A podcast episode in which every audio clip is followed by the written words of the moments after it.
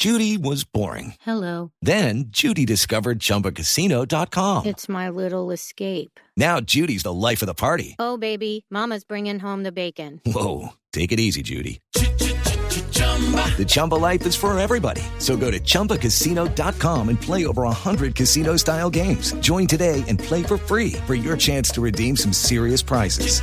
chumba ChumbaCasino.com. No purchase necessary. Void where prohibited by law. 18 plus terms and conditions apply. See website for details. Todo esto cabe en esta botellita. Repito, escucha bien, medio millón de pesos para gastar en lo que te mentalizaste. Y todo sin tener que sacrificar otra cosa para tenerlo. Puedes hacer algo, pero solo si estás seguro de lograrlo. Ojo, solo si estás seguro. También echar todas las monedas de mil pesos que te lleguen. Así se llenaría de monedas de 500 y de mil, lo que será más emocionante. Pues seguramente vas a tener mucho más del medio millón de pesos que de un principio estábamos hablando.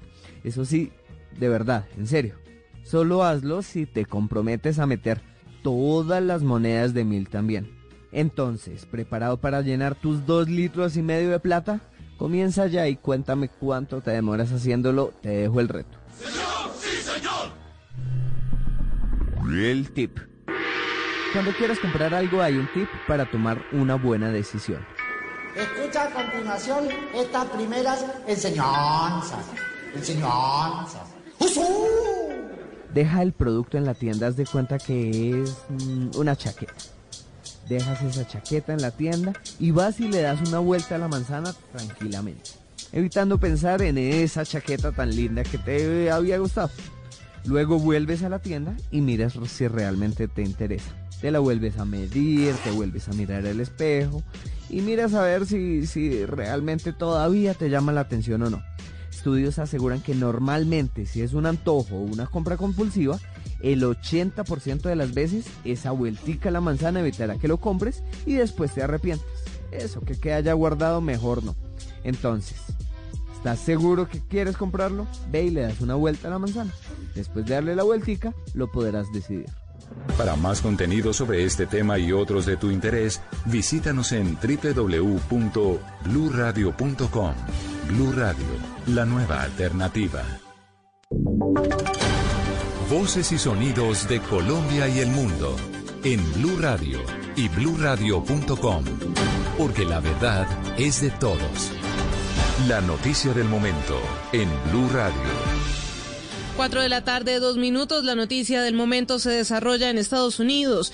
El gobernador Andrew Cuomo en Nueva York informó de que detectaron la nueva cepa del coronavirus de, eh, que fue encontrada en Reino Unido fue detectada en un hombre de 60 años en la zona de Saratoga. El hombre no habría viajado y se desconoce de qué forma se contagió. También investigan tres casos relacionados con él que podrían también ser portadores de esta nueva cepa. La rueda de prensa está en desarrollo en este momento. Recordemos que Nueva York fue una de las zonas más afectadas por el COVID-19 al comienzo de la pandemia y han logrado controlar un poco los casos. Sin embargo, están enfrentando de nuevo un repunte en los contagios. Continuamos.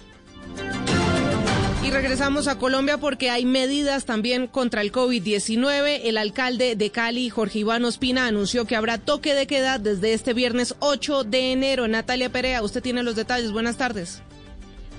Muy buenas tardes. Sí, hace pocos minutos el alcalde de Cali, Jorge Iván Ospina, anunció que habrá toque de queda desde este viernes 8 de enero hasta, la, hasta el día 11 de enero hasta las 12 del mediodía. No descartó que la ciudad ingresara de nuevo a cuarentena estricta. Este viernes inicia este toque de queda estricto desde las 9 de la noche. Sigue derecho hasta el lunes, hasta el mediodía. Además manifestó que desde hoy hasta el jueves 7 de enero se mantiene la ley seca que inicia a las 10 de la noche y el toque de queda a las 11 de la noche, ambas hasta las 5 de la mañana del día siguiente. De igual forma se mantiene en la capital del Valle del Cauca el pico y cédula para el comercio, para controlar el aforo de quienes salgan a hacer vueltas de primera necesidad. Gracias Natalia. Entonces, dentro de las medidas anunciadas por el alcalde de Cali está que desde este viernes 8 de enero hasta las 12 del mediodía del lunes 11 de enero se llevará a cabo esta medida de toque de queda y no se descarta que la ciudad ingrese de nuevo a una cuarentena estricta, una medida que será evaluada en los próximos días y también todo esto para contener el avance del COVID-19 en el Valle del Cauca, principalmente en la ciudad de Cali. Continuamos con noticias relacionadas con la salud en Colombia porque agremiaciones médicas le piden al gobierno nacional que se centralice la comercialización de los medicamentos para unidades de cuidados intensivos que ahorita se están viendo bastante afectadas con algunas otras patologías y también por los diferentes casos de COVID-19 que continúan llegando. La preocupación sigue siendo alta ante la falta de atención hospitalaria y bajo personal humano. Juan David Ríos.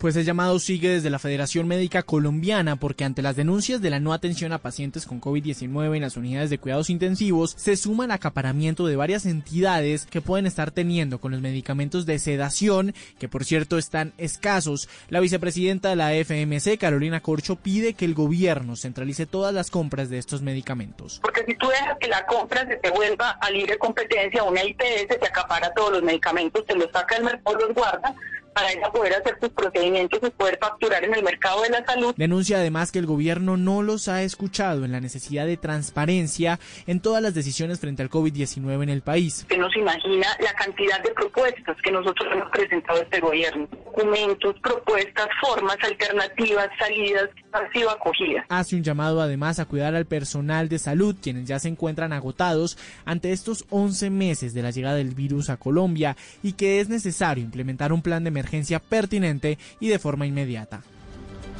Cuatro de la tarde, seis minutos, cambiamos de tema. La Defensoría del Pueblo rechazó los hechos en los que menores de edad bailaban y al parecer consumían licor en Cartagena durante las festividades de fin de año. Uriel Rodríguez.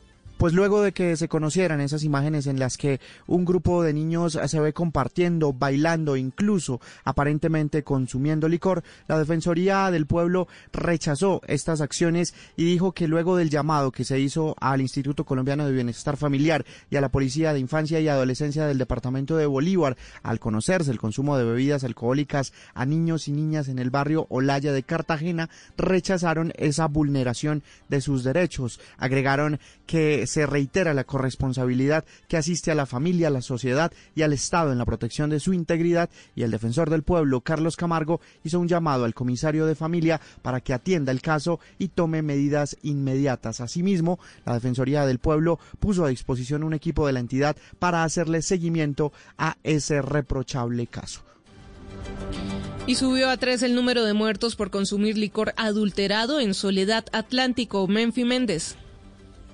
A tres ascendió el número de personas que perdieron la vida en soledad por consumir licor adulterado y otra más permanece en estado crítico en una clínica de ese municipio. Las autoridades han logrado establecer que las víctimas eran recicladores y vendedores ambulantes que estaban ingiriendo licor desde finales del año anterior en el sector El Tiburón del barrio Porvenir y el domingo comenzaron a sentir los primeros síntomas de intoxicación. Uber Flores, coordinador médico de la clínica Porvenir.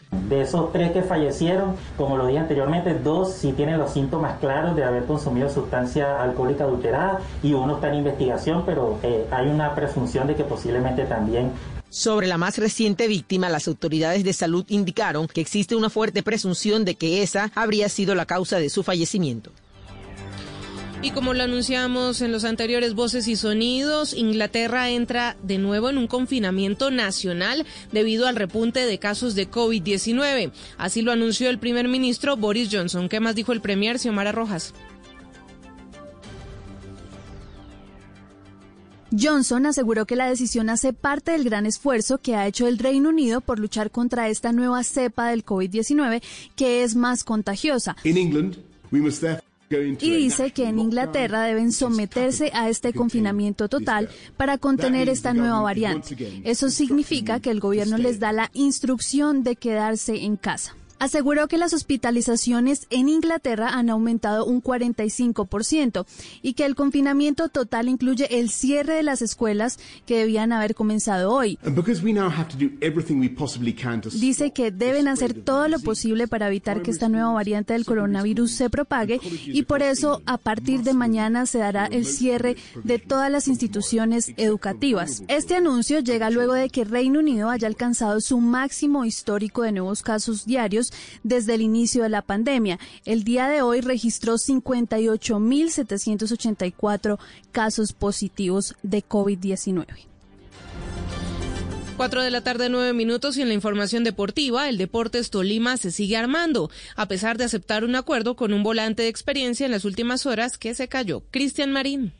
Joana, buenas tardes. Deportes Tolima ha confirmado hace algunas horas que finalmente Juan David Cabezas, futbolista que pasó por el Once Caldas de Manizales, por el Deportivo Cali, por el Independiente Medellín en Colombia y que desde hace algunas temporadas se encuentra actuando en la MLS en el fútbol norteamericano, no se vestirá de vino tinto. Al final, el cuadro de Ibagué ha confirmado que el futbolista no superó el chequeo médico, dando al traste con la posibilidad de que se convirtiera en nueva contratación del cuadro pijado pensando en la temporada que inicia, entendiendo que el Deportes Tolima tendrá la posibilidad de actuar a nivel internacional en la Copa Sudamericana. En otras noticias del cuadro de Ibagué se ha confirmado que el jugador Gustavo Adrián Ramírez arribó desde el día inmediatamente anterior a la ciudad de Ibagué, mientras que hoy es esperado José Guillermo Ortiz, el tico que pasó por Millonarios y se convierte en una de las soluciones de gol para el equipo Deportes Tolima.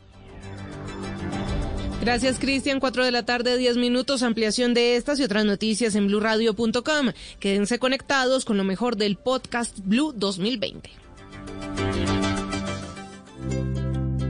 ¿Qué es ser mamá? Ser mamá es enseñar. Es ser el centro, el comienzo y el final de la familia. Es hacer cada momento especial. Es unir las generaciones y pasar el legado. Tal como hace mucho tiempo ella te lo pasó a ti. Super Arepa, la harina para hacer arepas de las super mamás. Trabajamos pensando en usted. Volvió, escoja Pase y Gane en esta Navidad. Acumule oportunidades por cada 10 mil pesos en compras con sus tarjetas da vivienda y participe en el sorteo de uno de los 40 bonos de Alcosto y Catronics por 5 millones cada uno. Inscríbase en escojapaseygane.com. Aplican términos y condiciones. Más información en escojapaseygane.com. Autoriza con juegos. Banco da Vivienda S.A. Vigilado Superintendencia Financiera de Colombia. ¿Aló? ¿Buenas?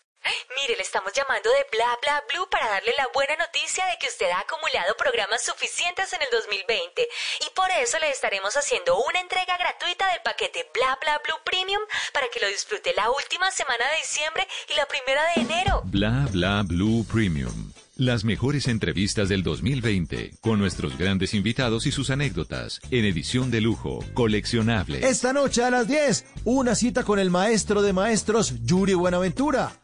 A las 11, el speaker, referente internacional en ventas, considerado como el Steve Jobs de la educación, Jürgen Klarik. Y a las 12, la bellísima Claudia Bamón. Bla Bla Blue Premium. De lunes a jueves desde las 10 de la noche hasta la 1 de la mañana. Bla Bla Blue. Conversaciones para gente despierta.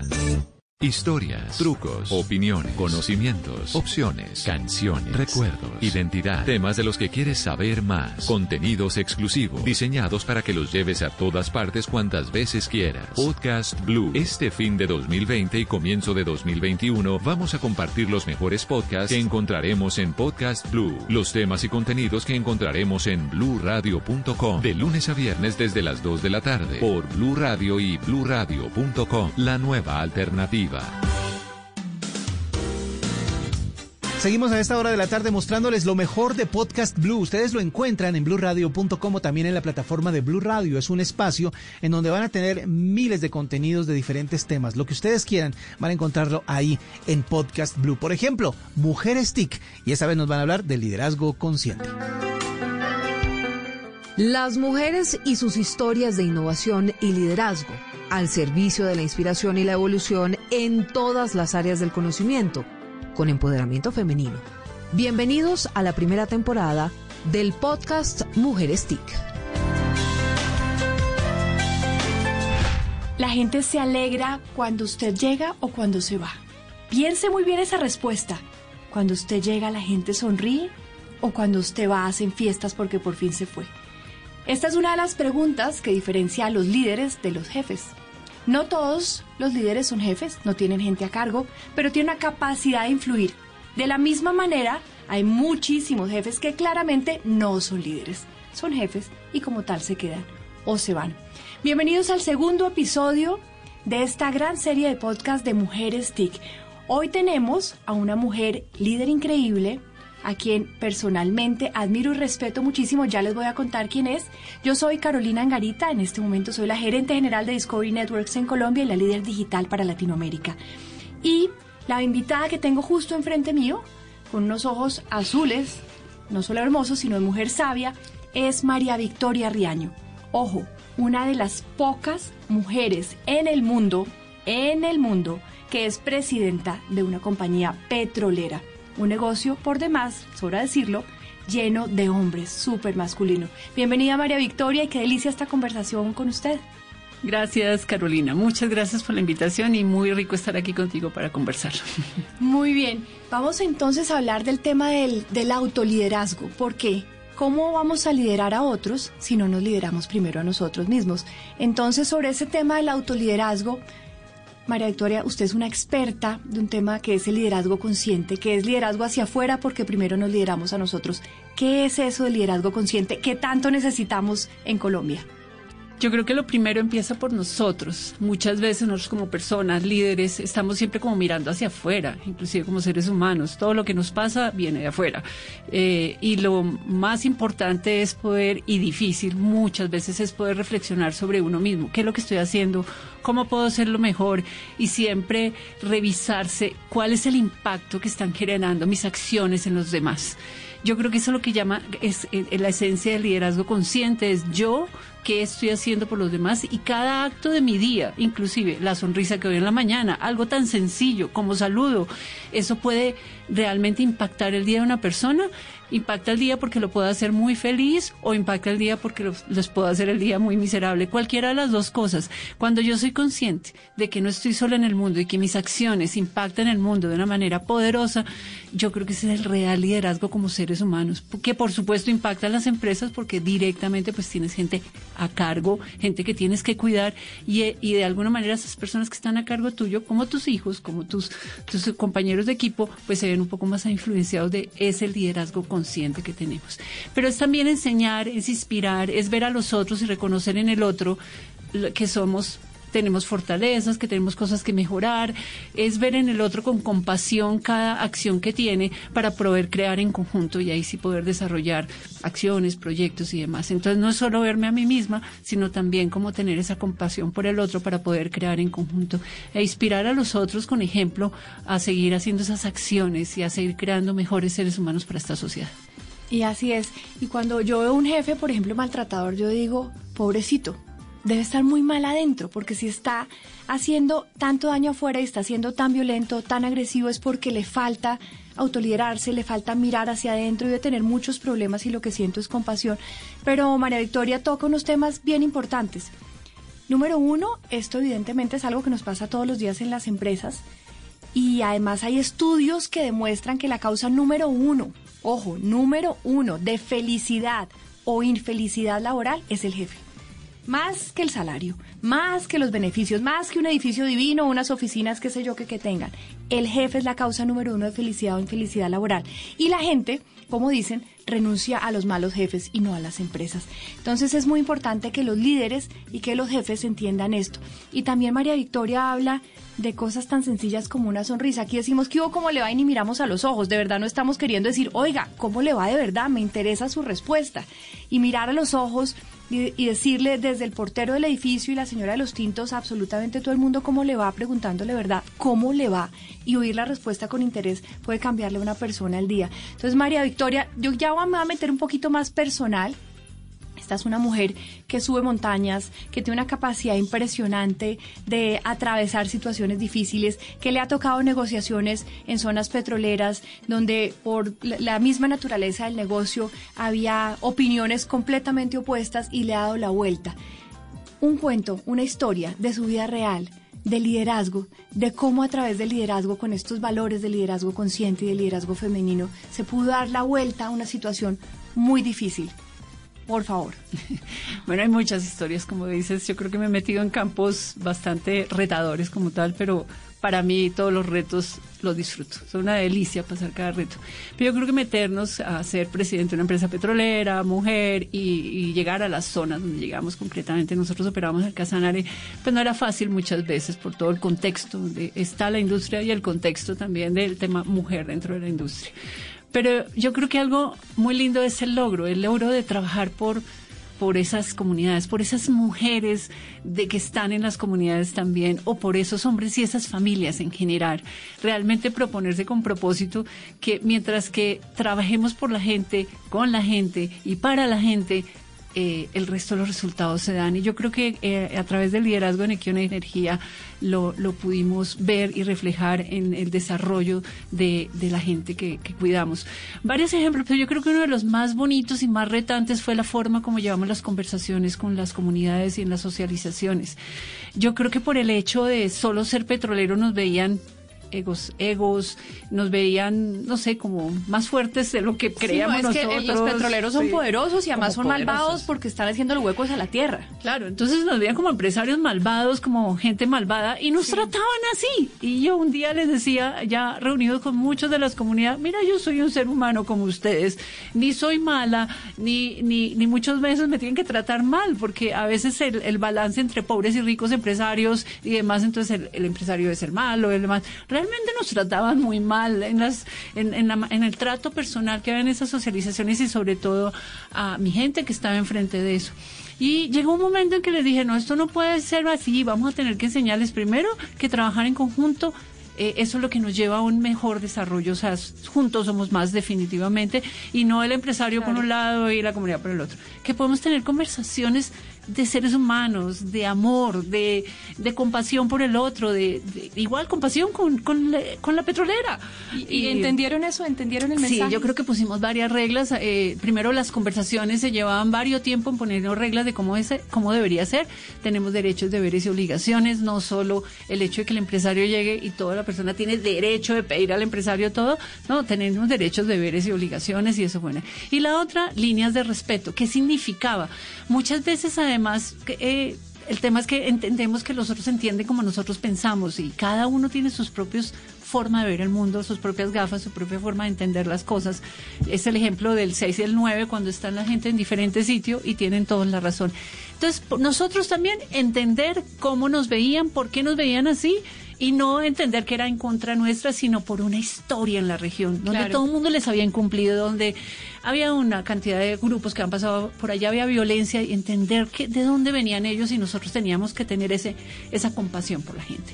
Y por el otro lado, hacerles entender a ellos de que nosotros éramos seres humanos, que teníamos que aprender también a comunicarnos con ellos y a ver las cosas diferentes. Entonces hablábamos de, temas de respeto, pero ¿qué respeto para ustedes? ¿Qué respeto para mí? Que es una reunión respetuosa, que no lo es. Me salían, ah, no, es que yo soy llanero y yo hablo así no, eres llanero y hablo así, pero eso me ofende, así que ¿por qué no le bajamos el tono? Porque es que yo soy bogotana y hablo diferente. Entonces nos pusimos como de acuerdo hasta en eso. Y realmente, y cuando las reuniones no eran emocionalmente seguras, nos paramos de la mesa. Pero no nos paramos de la mesa por un ¿qué, tema. Ver, paremos un segundo ahí. ¿Qué es una reunión que no sea emocionalmente segura y que amerite que uno se pare? Que eso me parece un punto bien importante. Cuando tú dejas de hablar los hechos y los temas que estás hablando y te dedicas a ofender a las personas y cuando te dedicas a ofender a las personas del lado que sea eh, eh, y ofender a la persona no por el hecho que está expresando, sino por su posición o demás de forma directa. Eh, definitivamente claro. eso daña emocionalmente. Y ese daño emocional, nosotros tenemos en la empresa petrolera un tema de seguridad, que nadie puede pasarle nada, nadie se puede partir un brazo, nada, nos cuidamos muchísimo. Pues resulta que un brazo se recupera, lo enyesas y se recupera y al final del tiempo casi que te olvidas que te partiste el brazo. Claro. Pero emocionalmente casi nunca te olvidas del hueco que te queda. Y pasa por muchos años porque ofendiste. Eh, porque no perdiste y te recuerdas toda la vida con una sensación como si te claro. volviera a pasar. No vuelves a sentir el dolor de la fractura del brazo jamás en la vida, pero vuelves a sentir el dolor emocional que te causó cualquier intervención de estas. Entonces hay que levantar la mano y decir, esta reunión no está siendo emocionalmente segura y así como lo hacíamos en HSE con seguridad, nos paramos de la mesa, respiremos un rato y nos devolvemos como seres humanos respetuosos a hablarnos de los hechos que tenemos que solucionar. Y, la, y los grandes petroleros se paraban de la mesa, por supuesto, porque somos seres humanos que no aguantábamos la presión emocional. E igual nosotros teníamos reglas de cómo tratábamos a nuestra gente en las socializaciones, con el respeto máximo, porque no permitíamos ningún apelativo de nadie, ni de juzgar, ni de señalar a nadie. Antes de señalar a alguien, tú te señalas con más dedos en contra tuya. Entonces, revisar mucho cómo nos preparábamos inclusive para aprender y aprender de la gente y aprender de la región. Y fueron momentos muy difíciles, muchos que vivimos por toda la connotación cultural y de violencia que de pronto hay en nuestra... ¿Y, cuánto dura un proceso de cambio? Desde que uno llega y lo agreden porque usted es un malvado y yo no estoy de acuerdo con usted y lo juzgan y uno también entra sin querer juzgando al otro, que usted no entiende lo que yo hago ni me entiende a mí, hasta tener resultados positivos donde se pueda trabajar de la mano con la comunidad. ¿Cuánto dura y cómo, cómo funciona ese proceso? ¿Cuánto duró? Porque te cambiaban mucho las personas en los liderazgos de las comunidades y demás. Entonces volvías a empezar muchas veces para volver a una negociación. O sea, perseverancia clave. Perseverancia total, pero no solo viendo al otro, sino perseverancia en tu equipo de trabajo. Claro. Muchas veces en mi equipo de trabajo eh, decían, eh, pues no entendían o, o, se sentían que tenían que bajar la guardia o bueno, una cantidad de cosas donde, donde con el equipo de trabajo me tocaba mucha más perseverancia muchas veces para que actuaran y dieran ejemplo. Alguna vez me dijeron, ya habíamos dicho que si había un acto de irrespeto había que pararse y, y, enseñarle al ser humano que estaba ahí, de donde fuera, que como seres humanos teníamos que hacer cosas que emocionalmente fueran seguras para todos. Entonces, eh, después me dijeron, no, ¿qué tal 10 minutos de insulto para liberar la catarsis y 20 minutos de, de diálogo? Eso terminó muy mal, esa política fue por, o sea, fue por encima de lo que yo estaba diciendo. Yo decía, no hay un minuto de, de irrespeto, todo debe ser bajo marco de respeto. Ese 10-20 terminó mal finalmente. Entonces volví, volví el tiempo a darme la razón en decir, no es un minuto de respeto, 20 minutos o los 30 minutos tienen que ser de respeto total. Si no, no avanzamos y no nos estamos enseñando mutuamente como seres humanos para construir. De acuerdo y súper importante. O sea, si uno tiene mucha rabia, de verdad necesita desahogarla coja un papel y escriba y ponga todo, o enciérrese usted solo y grite lo que tenga que gritar, sáquela de una manera que no afecte a ningún otro ser humano y luego sí siéntese y hable y evolucione. Y esto tiene que ver con, con una cosa que María B repite muchísimo y es el cuidado, porque es el cuidar al otro, pero también es el cuidarnos a nosotros mismos si yo agredo a otro, el otro me va a devolver, no me estoy cuidando mis palabras, me estoy haciendo daño, además estoy permitiendo que el otro me agreda, o sea, esto es un, una bola de nieve que va creciendo de destrucción y de autodestrucción. Entonces, volviendo al tema del autoliderazgo, uno de, las, de los temas fundamentales es poder liderarme a mí mismo, cuidarme a mí mismo, cuidar mis palabras, pero el tema del cuidado tiene muchas más capas hacia abajo, ¿no es cierto, María B? Muchísimas. Adelante con tu teoría del cuidado. Yo creo, muchas veces el, el, liderazgo, lo decía, el liderazgo de servir, y esa palabra es muy linda y, y, efectivamente como seres humanos estamos para servir, pero yo creo que una palabra más grande y que realmente me llenó y sobre lo cual lidero es cuidado. Y empezamos por, por nuestras casas, porque el, cuando cuidamos a nuestros hijos damos todo para cuidarlos. No escatinamos, escatinamos, escatimamos nada. Yo tengo un ejemplo en, en, Equión donde un líder estaba teniendo calificaciones pues no muy buenas como líder y él dice, me acercó un día, pero ¿qué quieres que haga, María Victoria? Y él me contaba muy lindo cómo cuidaba a su hija, que la recogía en el jardín, que era cerca de la oficina, la bañaba, la todo. Bueno, unas cosas muy lindas como papá. Y se me ocurrió decirle, ¿qué tal que nos cuides como cuidas a tu hija? Eso es lo que quiero que hagas con tu equipo cuídalo igual. Por supuesto no estoy diciendo que vayas a bañarlos, porque esa no era la idea como tal, pero esto en forma jocosa. Pero esa, esa palabra es grandiosa, cuando tú realmente te sientes responsable del otro ser y cuidar, pero no solo los seres, las familias. Nosotros como empresario definitivamente lo que hablamos y decimos llega hasta las casas. Si tenemos el cuidado de que nuestros eh, integrantes de equipo puedan regresar a casa sanos y salvos sin ninguna eh, sin ningún accidente como tal, porque eso lo cuidamos mucho por todas las reglas que tenemos. Pero también hay reglas emocionales. Si los problemas se quedan en la oficina y llamamos a ese papá y mamá que llega a su casa al horario que debe llegar para estar con amor con su familia, entregarle todo el amor a su familia, vamos a tener hijos más sanos.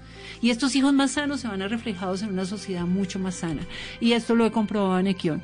De las anécdotas más bonitas que tengo yo y que definitivamente me tocaron mucho como líder, como persona, como mamá y como mujer, es cuando hicimos un evento todos los diciembres con los niños menores de 12 años, pero en ese momento les pusimos a pintar o a escribir, que nos dijeran qué significaba para su papá o mamá que trabajaran en Equión. Yo de casualidad llegué al evento porque mis hijos ya eran mayores, pero llegué al evento y lo primero que me entregaron fueron los dibujos y los escritos de los niños. Todos los dibujos expresaban corazón y sonrisas. Y un escrito de una niña de 10 años, soy María Alejandra, ya tiene 3, eh, y me autorizaban mucho a hacer su escrito, pero hablaba igual que yo juntos somos más, hay que ser solidarios, igual como yo estoy hablando aquí, ese es el escrito de María Alejandra. Yo lo tomé como ejemplo y un ejemplo de responsabilidad y liderazgo. Dije, todo lo bueno que yo estoy haciendo está llegando a estos niños de 3, 6 años, 12 años, 10 años. Pero ojo, todo lo malo que yo haga va a llegar. También, claro. Entonces fue como la alerta, todo el liderazgo, decir, mire el impacto que estamos teniendo en niños de tres años que pintaban corazones y sonrisa porque mi papá va feliz a trabajar aquí. Y de hecho, además es, es un tema eh, de, para empresario de retención de personal. Hoy en día retirarse de Kion es más fácil tomar la decisión como empleado en tema de profesionalismo y temas que tenga que hacer, pero la familia definitivamente no los deja ir o no las deja ir. Entonces, estás haciendo y construyendo país generando seres humanos. Y esto no termina ahí, sino una vez un ex empleado inclusive me escribió que su hija eh, estudia medicina y, y, organizó algo de acompañamiento adulto mayor en el hospital donde ella trabajaba porque veía eso. Pero ella le escribe a su papá y dice, mire papá, me aprobaron el proyecto, gané un concurso por el proyecto, pero eso es gracias a las enseñanzas de Kion. Él me escribió y me dijo, mira lo que mi, hizo, mi hija hizo, gracias a aprender que en Kion debemos servir, debemos cuidar al otro, debemos... Y yo decía, wow, esta responsabilidad es muy grande y hay que seguirla indagando en todos los empresarios, en todos los líderes, en todas Y es que además es que el tema es un gana-gana, o sea, por donde uno mire. Y detrás de todo eso que, María B nos cuenta está una palabra divina que es el amor. Lo que pasa es que la pobre palabra amor la usan para todo, pero realmente el amor es esa emoción mega poderosa que nos permite llegar a donde queramos literalmente. O sea, si uno se pone a ver, hay dos grandes emociones dominantes en cualquier ser humano, y el que diga que no está echando cuentos, que son el amor y el miedo. Y son opuestas, donde hay miedo falta amor, donde me dé miedo dar este salto me falta amor propio y confianza en mí mismo. Y donde hay amor, hay ese servicio, esa capacidad de trascender y esa capacidad de llegar a través de un empleado a su familia. Y como decía María, esto es una bola de nieve súper positiva porque entonces una familia funciona mejor. O sea, no más un empleado que llegue feliz a su casa en vez de llegar amargado y estresado por lo que le pasó con el jefe y en el trabajo y en la oficina. Ese, ese que llega amargado, amarga al resto de la familia y todos salen amargados para afuera, ¿sí o no? Sí, señores. Pero en cambio el que llega feliz, eh, que llega alegre, llega sonriente, llega echando chistes, pues la, contagia a los demás. Y si de pronto llegó el hijo del colegio mal genio, pero este llegó feliz, contagia también al hijo. Y entonces al día siguiente ese efecto de contagio positivo también se multiplica porque uno llega otra vez feliz a la oficina y entonces echa chistes con el compañero en vez del que llega aburrido o furioso y encima si es el jefe, o sea, el día que el jefe de uno llega bravo, uno se le amarga la vida. Eso no puede ser. Entonces, esto que estamos hablando tiene un efecto bola de nieve positivo. Esto es un gana-gana, es que aquí nadie pierde. Hay que autoliderarnos, entender nuestras emociones. Hay estudios, y esto es bien importante, hay estudios científicos de prestigiosas entidades, instituciones en el mundo que demuestran claramente qué pasa en el cerebro humano cuando utilizamos una palabra negativa, destructiva, de crítica. ¿Qué pasa? Automáticamente, a través del hipotálamo que está aquí en nuestro cerebro, en la parte de atrás, se manda una señal al cuerpo que hace que el cuerpo genere los químicos del estrés, el cortisol. Todos estos químicos que nos hacen sentir mal, estresados, que nos ponen mal la espalda, nos dan dolor de cabeza, se generan con las palabras destructivas. De la misma manera, y esta es la buena noticia, atención, de la misma manera, las palabras positivas de apoyo, de aliento, generan el, efecto exactamente inverso. El cerebro, a través del hipotálamo, manda una, una, una, señal a nuestro cuerpo que nos despierta la dopamina, todas estas sustancias químicas de nuestro cuerpo maravillosas que son las sustancias del placer, los químicos del placer. Y pónganme atención a lo que les voy a decir. Ambas son adictivas. Así, por eso uno se encuentra en la calle gente adicta a quejarse, adicta a criticar. Y uno dice, pero ¿y este negativo o esta negativa por qué no sale eso? Porque se ha generado dentro de su cuerpo una adicción igual a la adicción a la, a la cocaína, ¿no? Son químicos. De la misma manera uno puede convertirse en un adicto a lo positivo, un adicto a lo bonito. Y no se trata de reprimir, no se trata de, de guardarse emociones, porque si uno tiene rabia es legítimo tenerla y está bien tenerla. Se trata de saberlas manejar y de saberlas sacar, no guardarlas porque si no es como un volcán que luego está ya peor pero es saberlas manejar y saberlas positivas. María Bella, a nivel personal, aquí la estoy mirando, ella es una líder consciente, ya les ha contado montones de historias de lo que hace en su oficina, pero quiero preguntarte más de ti, más íntimamente, ¿qué prácticas tienes tú de crecimiento continuo, de desarrollo personal? ¿Meditas, por ejemplo? ¿Caminas, por ejemplo? ¿Qué haces tú? Para poder precisamente manejar esas emociones y poder autoliderarte para poder después llegar a tu oficina y ser una muy buena líder? Mira, yo, creo que algo que me ayuda mucho, bueno, primero algo que amo, que he hecho en la vida es ser montañista o andinista, alpinista, como lo quieran llamar, pero yo escalo montañas y la he escalado desde muy pequeña como tal y la, la montaña para mí es mi vida, definitivamente. Y me, me retiré y ahora estoy regresando y estoy feliz con eso.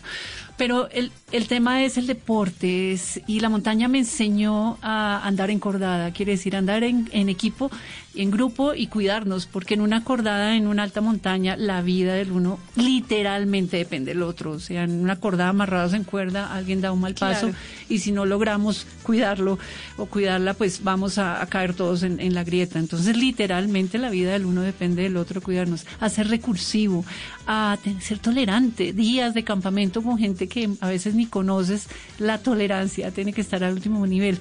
A reconocerse que uno tiene días malos y estoy cansada de estar en ese campamento y saberlo expresar porque además no tienes forma de salir de una carpa de dos metros cuadrados Claro, con alguien. arriba, O sea, no hay claro. forma, tienes que expresar y saber eh, controlarte en, en es- en esos momentos. Entonces yo creo que a mí la montaña desde hace mucho tiempo me enseñó, me enseñó a caminar. Y yo creo que mi manera de meditar más que hacer meditación es esa, esa, esa, esa, ese andar pausado que aprendí en la montaña. No es, en la montaña tú no puedes correr, en la montaña vas pausado, vas concentrado en lo que tu cuerpo está sintiendo, vas concentrado en la carga que llevas eh, y en hacer eso más liviano porque llega un momento en que caminas horas y horas y ya todo entrenamiento físico no, no es suficiente para, eh, para ver que sí eres, sí es posible hacerlo, que eres más de lo que te imaginas, que puedes con más de lo que te imaginas y que vas a llegar a esa punta de la montaña de alguna manera creyendo en ti, en tu cuerpo, siendo agradecido con tu equipo y contigo mismo.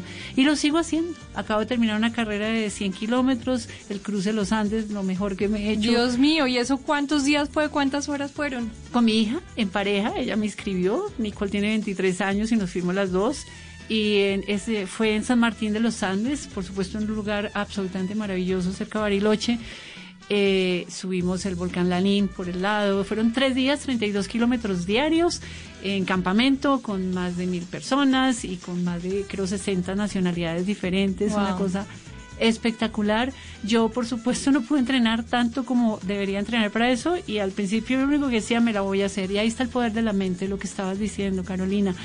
Yo toda la, cuando me escribí, nos escribimos la carrera, dije, eso me lo voy a hacer, lo voy a hacer y lo voy a hacer. Y los días pasaban y el entrenamiento no era fácil hacerlo, los, los largos entrenamientos. Y cuando llegó ya el momento de irnos, Nicole me dice, mano, no has cumplido el entrenamiento. Y dije, voy a poner lo mejor de mí, pero seguro me lo va a terminar. Yo llegué allá como dando estos son tres días, yo no, lo máximo que a correr era como 18 kilómetros y eran 32 diarios. O sea, la cosa era eh, un gradiente muy grande.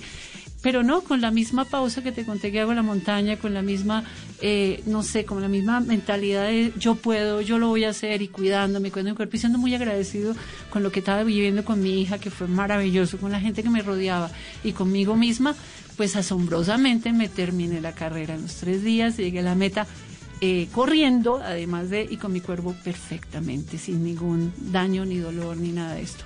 Entonces, eh, y eso me potencializa para seguir haciendo cosas más grandes que los 100 kilómetros. Me descubrí a mí misma y llegué feliz a inspirar a otros porque no solo es el tema deportivo, sino el tema mental. Yo sí puedo cuando Sí, nos total. proponemos. Yo me hubiera podido quejar todo el día de la carrera. ¿Dónde está el punto de hidratación? Mira, esta montaña, ¿verdad? Pero no fue la queja. Fue admirar en dónde estaba y admirar la logística y lo que nos estaba entregando el organizador de la carrera, a la cual les agradecemos muchísimo. Dios mío, además qué buena metáfora de la vida. Qué buena metáfora. Y obviamente el contacto con la naturaleza siempre repotencializa, reenergiza y a veces se nos olvida y vivimos entre edificios y entre cosas electrónicas.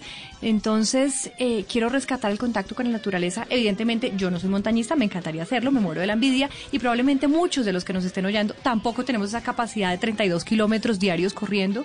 Me quito el sombrero totalmente, pero rescato cosas que sí podemos hacer todos. ¿Qué es meditar, por ejemplo? Lo que dice María B. Para meditar yo no necesito ponerme en flor de loto ni empezar a, a, repetir mantras que quizá no entienda. Está muy bien los que hacen ese tipo de meditación y llegan a unos estados increíbles. Pero ¿qué es meditar de verdad? Es eso que María B nos decía en la montaña. Es estar en el momento presente. Es estar donde estoy, estar ahora, ser testigo de mí misma, ser testigo de mi entorno, ser testigo de lo que está ocurriendo. Cuando yo estoy en el momento presente, cuando de verdad vivo, no tengo la cabeza en lo que pasó ayer ni lo que va a pasar mañana, ni en la cuenta que no pagué, ni en la pelea con, con mi jefe o con mi marido, sino cuando estoy aquí, ahora, en este momento, ustedes los que nos están oyendo, ustedes los que están ahí afuera, cuando estamos aquí presentes, no con la cabeza en ningún otro lado, aquí no existe ningún problema. ¿Cuándo existen los problemas? Cuando los traemos a nuestra mente. Mientras estamos viviendo el momento presente pasa la magia, se estira el tiempo, vivimos más intensamente, grabamos mejores recuerdos y no tenemos ningún problema.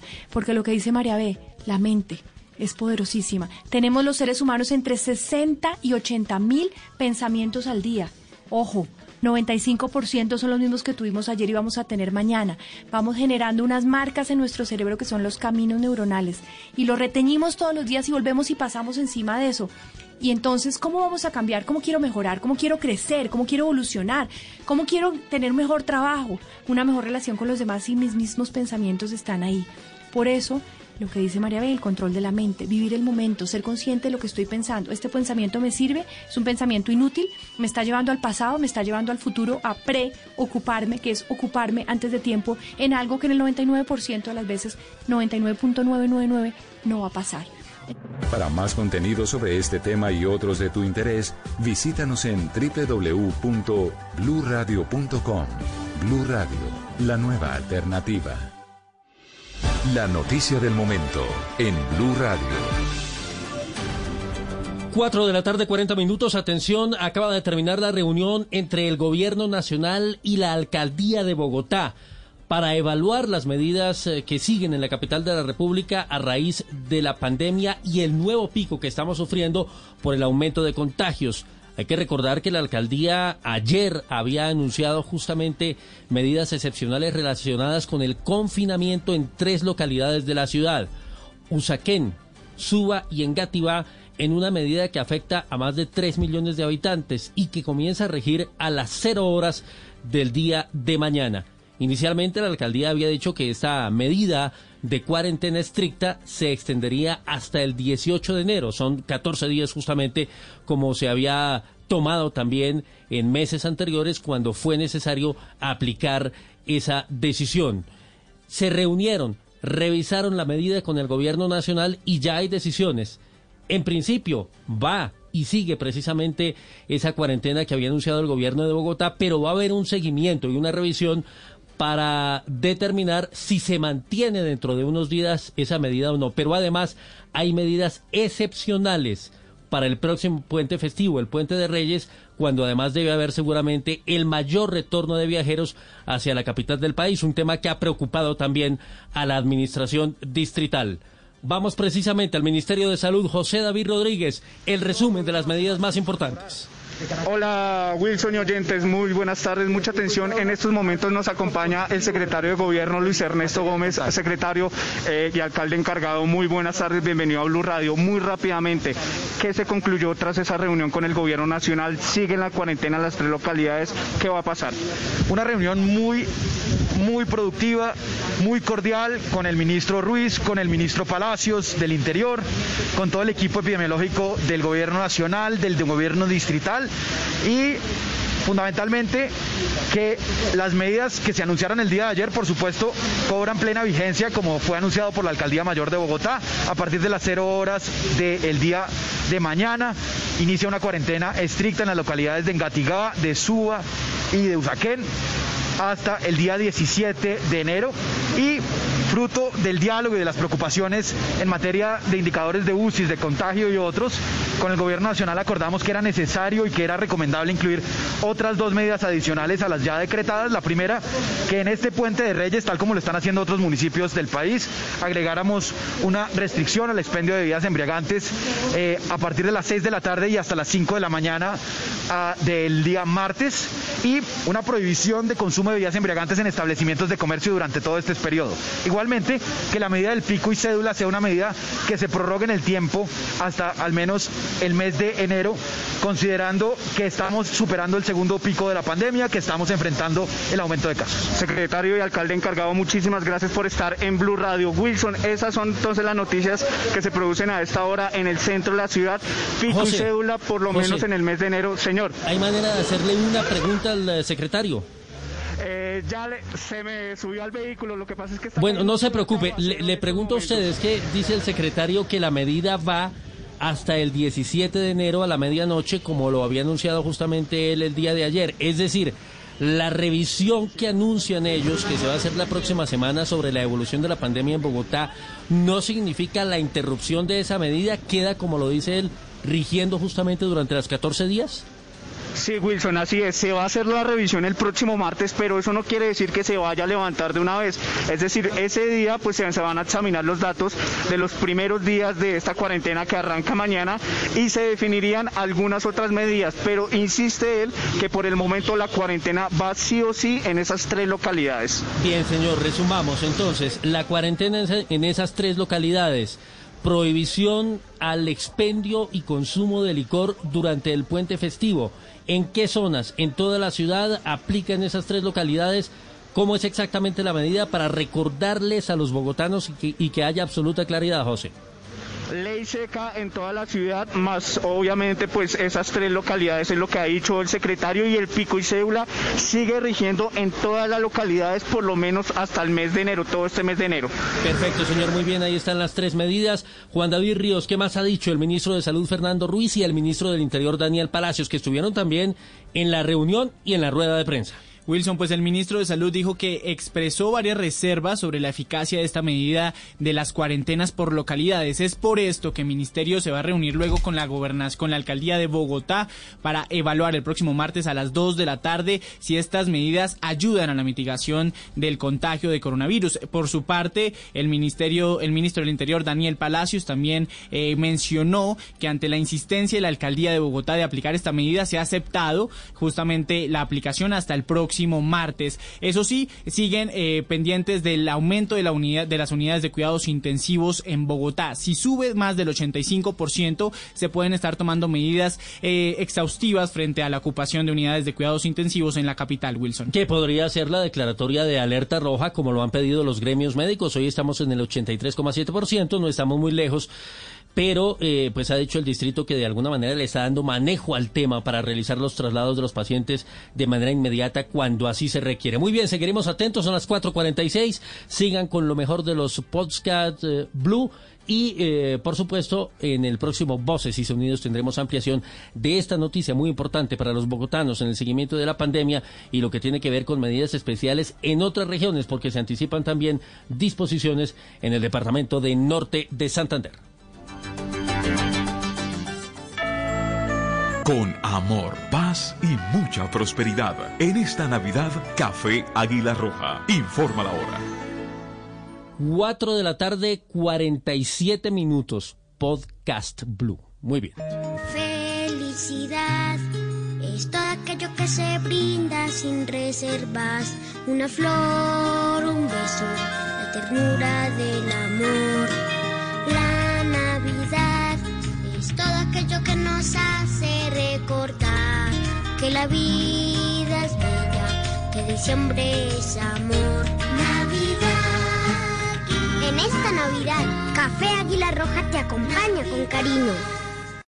Sandro de América, un ícono musical que conquistó el continente y revolucionó el rock de los años 60. Sandro de América, la miniserie, un gitano de la vida, la música y el amor.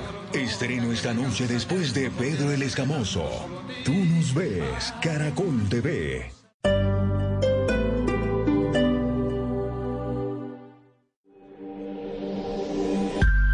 Cuando la tormenta pase y se amansen los caminos, y seamos sobrevivientes de un naufragio colectivo, con el corazón lloroso y el destino bendecido, nos sentiremos dichosos tan solo por estar vivos y le daremos un abrazo al primer desconocido y alabaremos la suerte de conservar un amigo.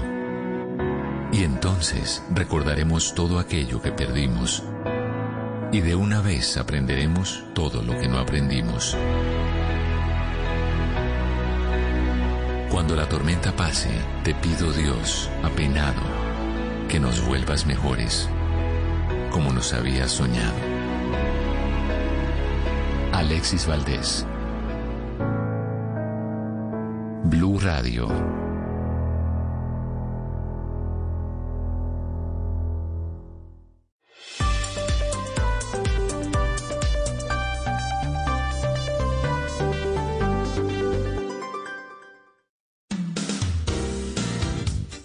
Seguimos en la tarde de este lunes. Estamos en eh, este especial que tenemos para el inicio del 2021. Estamos hablando de Podcast Blue, los diferentes contenidos que ustedes encuentran en blueradio.com y también en la aplicación de Blue Radio con temas que a ustedes les pueden interesar y justamente así se llama este podcast con el que continuamos este espacio. Le puede interesar. Y esta vez vamos a hablar de arquitectura. El siguiente podcast tiene contenido exclusivamente diseñado para tu interés. Blue Radio, la nueva alternativa.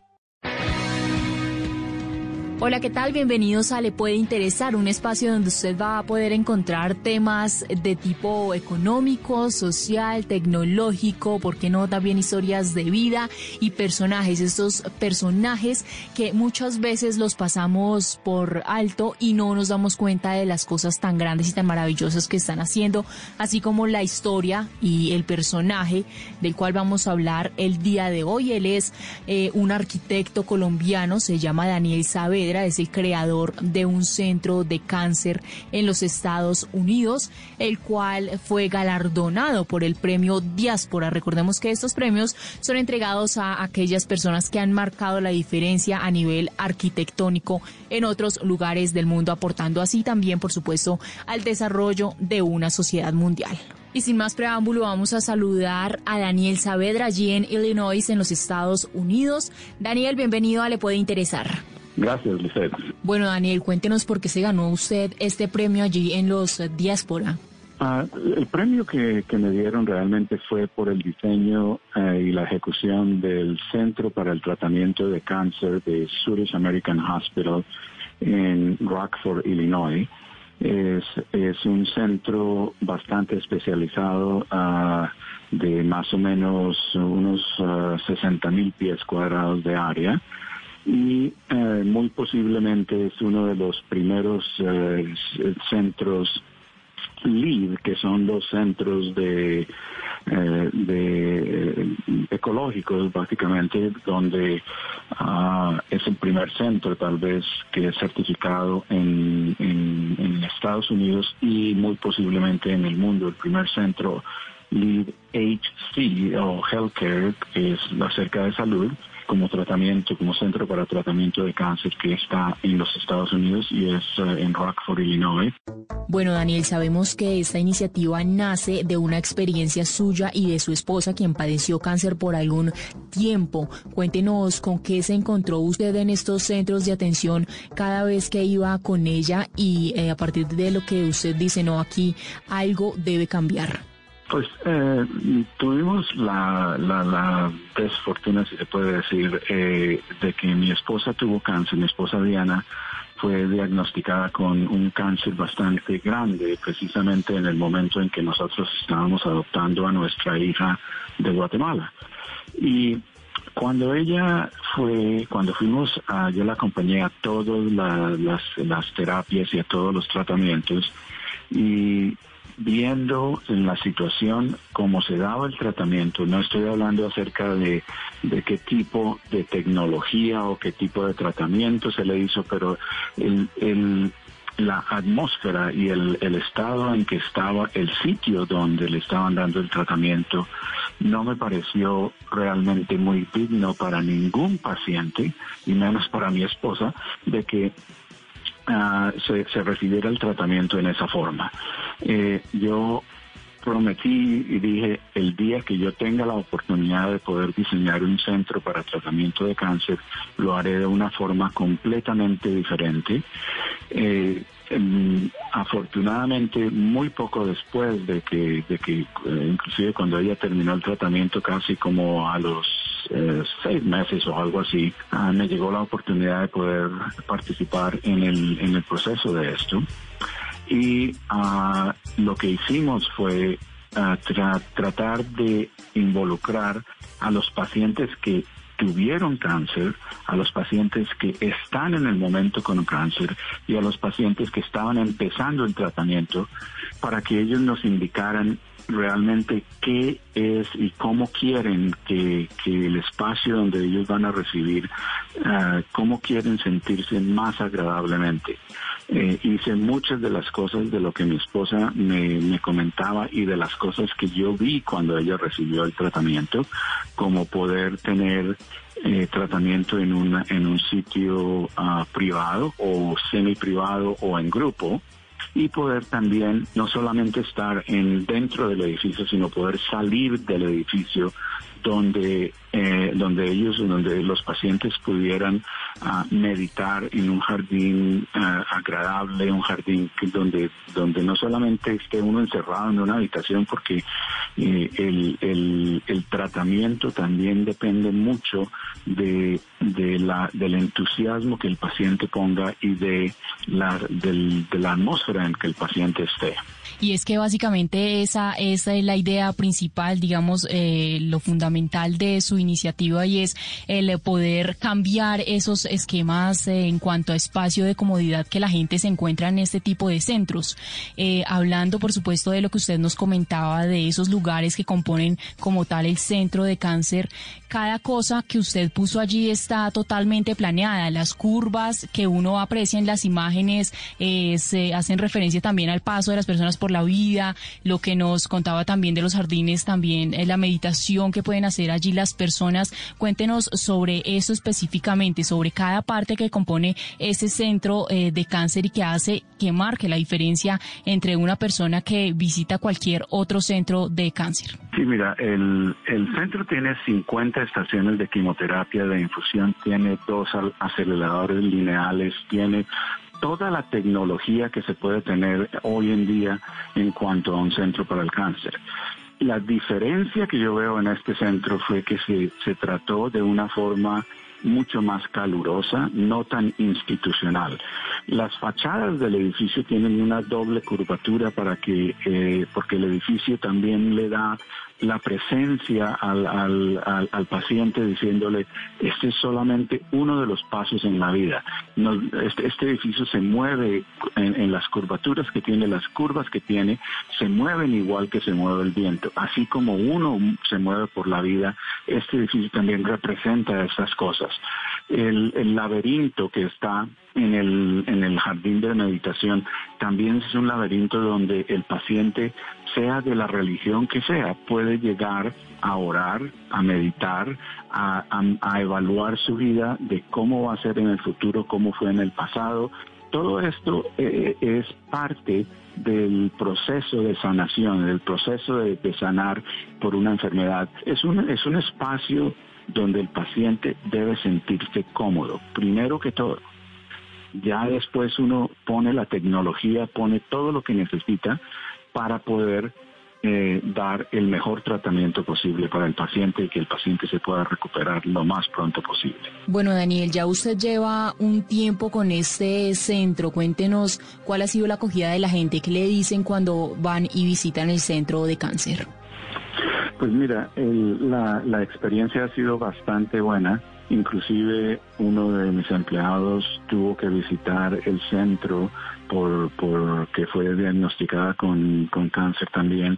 Y otro, otra cantidad de personas que, que sabemos que han sido, que han entrado allí me mandan emails o me mandan textos diciendo que, que gracias por diseñar algo en el cual eh, ellos ellos se van a sentir mucho, se sienten mucho más cómodos y que fue algo que les ayudó a, a tomar el tratamiento de una forma diferente. Bueno, Daniel, en medio de todo este éxito y la acogida que ha tenido su centro, ¿usted ya ha tenido la oportunidad de extender esta iniciativa a otros lugares del mundo o así lo piensa hacer? Hemos tratado, hemos hecho proyectos en, en Hawái, hemos hecho proyectos en Centroamérica, en Guatemala, hicimos un, un centro para para un hospital de día en, en, en, Guatemala.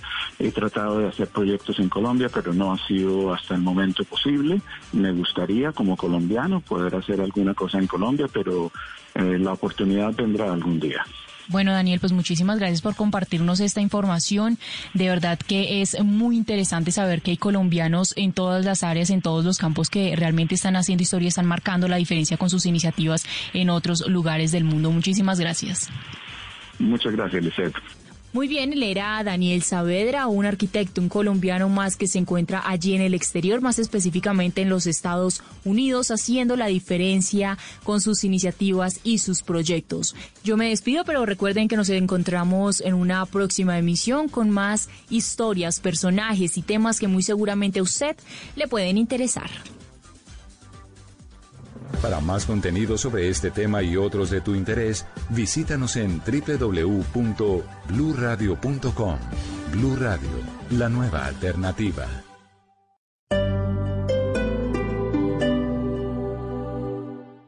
La Federación de Aseguradores Colombianos, FASECOLDA, premia cada año a los periodistas que se destacan por sus contribuciones a la comprensión de los riesgos a los que se ven expuestos los colombianos y al entendimiento de cómo los seguros llevan protección y respaldo ante esos riesgos. A continuación presentamos la categoría de radio. Este año, Blue Lucky Land Casino asking people what's the weirdest place you've gotten lucky. Lucky? In line at the deli, I guess. Aha, in my dentist's office. More than once, actually. Do I have to say? Yes, you do. In the car before my kids' PTA meeting. Really? Yes. Excuse me, what's the weirdest place you've gotten lucky? I never win and tell. Well, there you have it. You can get lucky anywhere playing at LuckyLandSlots.com. Play for free right now. Are you feeling lucky? No purchase necessary. Void where prohibited by law. 18 plus. Terms and conditions apply. See website for details. Radio se enorgullece en recibir el premio Fasecolda al periodismo de seguros 2020 por su programa Mañanas Blue, cuando Colombia está al aire. El ganador es Camila Zuluaga. Lo que debes saber sobre los arriendos en Colombia. Mucha gente tiene arrendado su inmueble con un seguro. Doctor Gómez Martínez de Fasecolda, ¿qué van a hacer las aseguradoras en este caso? Hay que mirar caso por caso y yo creo que en eso las compañías de seguros van a ser suficientemente flexibles. Un importante reconocimiento a la veracidad y oportunidad en la información en medio de la pandemia que queremos compartir con nuestros oyentes. Gracias. Mañanas Blue, cuando Colombia está al aire.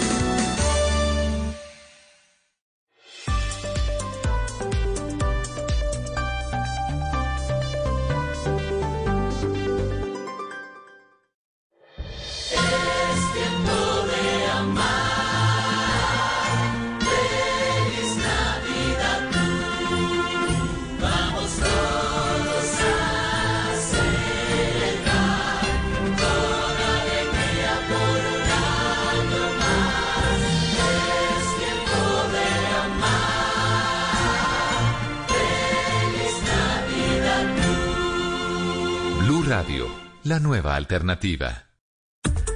Despierte en modo Descargue Blue App. Nuevo diseño. Una app más eficiente y liviana. Notificaciones con información de última hora. Podcast, programación de Blue Radio y todas las señales nacionales Blue en vivo donde y cuando quiera. Descárguela en Google Play y App Store. En Blue Radio estamos comprometidos con el cuidado. Lávate las manos con agua y jabón. Habla con tu jefe para poder trabajar desde casa. Lávate las manos de nuevo. Ayuda a tus hijos con las actividades académicas. Crea rutinas de actividades para aprovechar los días. Evita tocar tu cara y vuelve a lavarte las manos. En lo posible, quédate en casa. Así te cuidas y cuidas a los demás. Numeral Yo me cuido, yo te cuido. Blue Radio, la nueva alternativa. Voces y sonidos de Colombia y el mundo en Blue Radio y bluradio.com, porque la verdad es de todos. 5 de la tarde, dos minutos. Es momento de actualizar las noticias en Blue Radio. Este resumen de noticias eh, retomamos la información sobre el acuerdo al que llegó el gobierno distrital y el gobierno nacional sobre que sí habrá cuarentena estricta para las localidades de Engativá, Usaquén y Suba, además de algunas otras medidas, todo para contener el aumento de casos de COVID-19 y, y así evitar el colapso del sistema de salud en la ciudad de Bogotá. José David Rodríguez, usted estuvo en la rueda de prensa. ¿Qué más podemos contarle a nuestros oyentes? Hola, Joana y oyentes. Aquí estamos frente al Ministerio de Salud. Hace pocos minutos bajó el secretario y alcalde, el encargado de Bogotá, Luis Ernesto Gómez. Allí confirmó entonces que a la medianoche arranca esta cuarentena estricta, sí o sí, en Suba, en Gativá y Usaquén. Muy importante decirle a nuestros oyentes, se confirma entonces que efectivamente el gobierno sí dio el aval para arrancar esta cuarentena, pero con la condición, Joana y oyentes, que el próximo martes se va a hacer una revisión de esta medida, pero esto no implica que ese mismo martes pues se vaya a levantar esta cuarentena. Además de esa medida, pues agrega la ley seca este fin de semana en toda Bogotá para este puente festivo. No se puede consumir, no se puede tampoco el expendio ni la compra de estos licores, ha dicho el secretario Luis Ernesto Gómez. Y por último, continúa el pico y cédula por lo menos todo el mes de enero. Vamos al secretario. Nos ha pedido el gobierno nacional a lo cual accedimos que agreguemos dos medidas de carácter general sobre todo el territorio del Distrito Capital, que sería una medida especial para el Puente de Reyes, que arrancaría una restricción de expendio de bebidas embriagantes este viernes a partir de las 6 de la tarde y hasta el martes a las 5 de la mañana, y adicional a esta, que la medida de pico y cédula de ingreso a establecimientos tanto públicos como de comercio se mantenga y se mantenga durante el mes de enero, en el cual estaremos enfrentando la pandemia, la segunda muy importante entonces esos anuncios, la segunda ola de contagios es lo que ha dicho la alcaldía de Bogotá y por eso se decretan entonces estas medidas. Reiteramos para los oyentes que se acaban de conectar, continúa entonces, queda en firme la cuarentena en tres localidades de Bogotá, Usaquén, Engativá y Suba a partir de la medianoche con revisión el próximo martes. Sin embargo, pues la medida seguirá por lo menos hasta el 17. Continúa el pico y cédula y también ley seca durante este fin de semana. Esas fueron las conclusiones más importantes al finalizar esta reunión, Joana y oyentes. Muchas gracias, José David. Y ninguno de los mecanismos de auxilio económico del gobierno para el aislamiento en casos de COVID aplica a quienes entran a cuarentena en Bogotá. Marcela Peña nos explica. Andemos envió una carta a la alcaldesa Claudia López en la que argumenta que el sector opera en grandes espacios que no causan aglomeraciones y debe ser visto como un servicio esencial. Entre otras cosas, dice que teniendo en cuenta que en otras ciudades del país y destinos turísticos no hay cuarentena, hay una alta posibilidad de desplazamientos en vehículos desde y hacia la ciudad de Bogotá que van a requerir mantenimiento preventivo y revisiones para garantizar su óptimo funcionamiento. Además, la venta y reparación de vehículos es necesaria para evitar la saturación del transporte público. El gremio se comprometió a reportar periódicamente la movilidad segura de sus clientes, usuarios y colaboradores, brindando soluciones de transporte particular. 5 de la tarde, 5 minutos. Y en Cali se tomaron nuevas medidas para el próximo fin de semana que tiene este festivo con el fin de controlar la ciudad y evitar aglomeraciones y disminuir la velocidad del contagio de COVID-19. Natalia Perea nos explica. Sí, estas medidas fueron anunciadas por el alcalde de Cali, Jorge Iván Ospina, para el próximo fin de semana Puente de Reyes, con el fin de controlar la circulación en la ciudad. Esto incluye toque de queda y ley seca desde el viernes 8 de enero a las 9 de la noche hasta el mediodía del próximo lunes 11 de enero. El alcalde no descartó que toda la ciudad ingrese de nuevo a una cuarentena estricta. Durante lo que es de viernes para sábado, de sábado para domingo y de domingo para lunes festivo, vamos a tener ley seca y toque de queda en nuestra ciudad. Necesitamos guardarnos en nuestros hogares, necesitamos congelar la ciudad para salvar vidas, pero el miércoles evaluaremos. Y si la situación sigue siendo realmente dramática, no descartamos que nuestra ciudad ingrese toda en cuarentena. El mandatario de los caleños manifestó también que desde hoy lunes hasta el jueves 7 de enero se mantiene la ley seca que inicia a las 10 de la noche y el toque de queda a las 11 de la noche, ambas hasta las 5 de la mañana del día siguiente. De igual forma, sigue el pico y cédula para las compras en el comercio. Y otras zonas del país también aplican medidas. En norte de Santander se decretó toque de queda desde este viernes hasta el 11 de enero, de las 7 de la noche a 5 de la mañana. ¿Qué más medidas tiene el decreto, Juliet Cano? A partir de hoy empieza a regir nuevamente un toque de queda de 7 de la noche a 5 de la mañana. Y este fin de semana, es decir, a partir del viernes a las 7 de la noche, hay una restricción total de la movilidad hasta el día martes a las 5 de la mañana. El gobernador de Norte de Santander, Silvano Serrano, explicó las medidas. Se ha dispuesto a ampliar las medidas que vienen funcionando hasta el próximo 11 de enero y una vez eh, el próximo puesto de mando unificado, evaluaremos la continuidad hasta el próximo 17 de enero. Son medidas necesarias que esperemos, esperamos que todos las entiendan, de tal manera que el próximo sábado, domingo y lunes festivo habrá restricción total de la movilidad. De acuerdo al comportamiento de los ciudadanos y también a los contagios de COVID-19, se determinará si se ampliarán estas medidas todo el mes de enero. 5 de la tarde, 8 minutos y cambiamos de tema porque el alcalde de Acandí Chocó aclaró la cifra de muertos y desaparecidos que deja el naufragio de una embarcación con migrantes irregulares. Dijo que son dos y no cinco los cuerpos rescatados sin vida. Carlos Carmona, usted tiene el balance.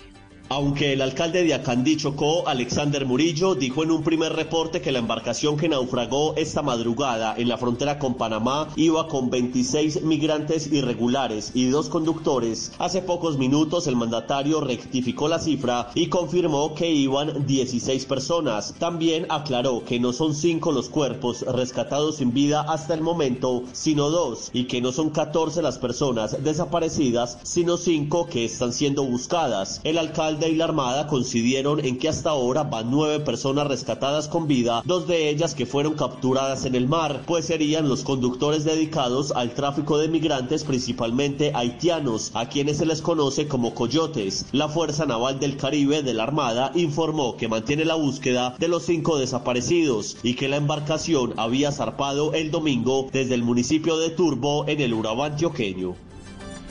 5 de la tarde, 9 minutos. Ampliación de estas y otras noticias en blurradio.com. Sigan disfrutando de lo mejor del podcast Blue. Volvió, escoja, pase y gane en esta Navidad. Acumule oportunidades por cada 10 mil pesos en compras con sus tarjetas da vivienda y participe en el sorteo de uno de los 40 bonos de Alcosto y Catronics por 5 millones cada uno. Inscríbase en escojapaseygane.com. Aplican términos y condiciones. Más información en escojapaseygane.com. Autoriza con juegos. Banco da Vivienda S.A. Vigilado Superintendencia Financiera de Colombia. Historias, trucos, opiniones, conocimientos, opciones, canciones, recuerdos, identidad, temas de los que quieres saber más, contenidos exclusivos, diseñados para que los lleves a todas partes cuantas veces quieras. Podcast Blue. Este fin de 2020 y comienzo de 2021 vamos a compartir los mejores podcasts que encontraremos en Podcast Blue, los temas y contenidos que encontraremos en bluradio.com de lunes a viernes desde las 2 de la tarde por Blue Radio y bluradio.com, la nueva alternativa. Viva.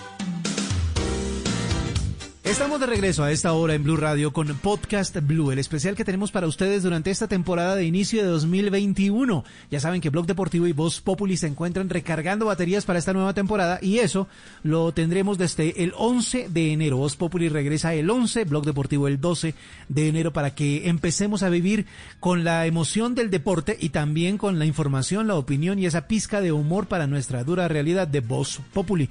Eso lo tendremos a partir de la próxima semana. Pero por ahora sigamos recorriendo estos podcast Blue que nos enseñan diferentes cosas en diferentes temas, de diferentes maneras. Y vamos a continuar entonces con esta, esta parte, este podcast que se llama Pregúntele a Arkham. ¿Las caricaturas son solo para niños? Aquí seguimos en Blue Radio.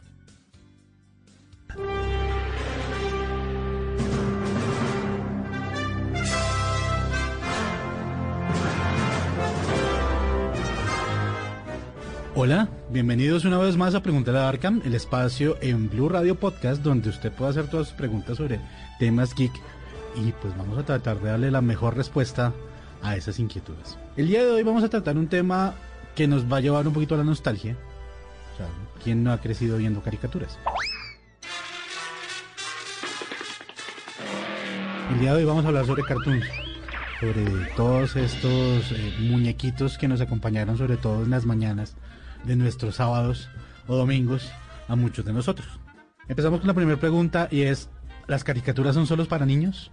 No, las caricaturas no son solo para niños. De hecho, en la historia de la caricatura, las caricaturas eran para adultos. Dentro de la forma en que se presentaban en el cine, las caricaturas eran al final de las películas y los temas eran bastante de adultos, es decir, eran de forma jocosa tratadas, pero las caricaturas empezaron siendo para adultos. Después con el tiempo, pues la ABC, que exactamente creo que fue hace 52 años, empezó a transmitir las caricaturas para niños en las mañanas, que se convirtió en una tradición, no solamente en Estados Unidos, sino que se esparció a nivel mundial. Pero, pues en resumen, podemos decir que las caricaturas no son solo para niños. De hecho, pues hay muchas temáticas. Y ahora, pues con la segmentación de mercado, pues solamente tenemos caricaturas para niños pequeños, para, para niños eh, de 6 a 10 años, de 10 a 15 años y las cosas más maduras. Nuestra siguiente pregunta es, ¿qué hay de las caricaturas para adultos? Rick and Morty, South Park, un show más.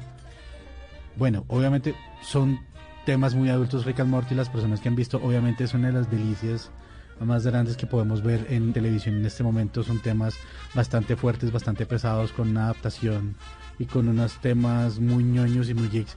Yo estoy esperando sobremanera que lleguen al capítulo donde aparece un Cthulhu y le roban como un bebé a un Cthulhu. Espero que algún día lo produzcan.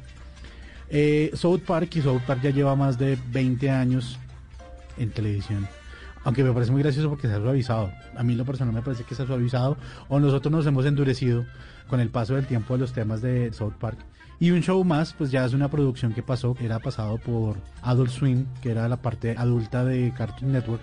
En Latinoamérica, pues la pasaron, la prefirieron pasar para todo público pero los temas también eran muy adultos. Y es una parte importante, es decir, todos los adultos crecimos viendo caricaturas y para nosotros es importante seguir viéndolas desde un punto de vista más adulto. Es por eso que muchas personas cuando ven las adaptaciones nuevas se preocupan un poco porque crecieron precisamente con esa y no quieren que el recuerdo que tuvieron de su serie favorita pues se dañe.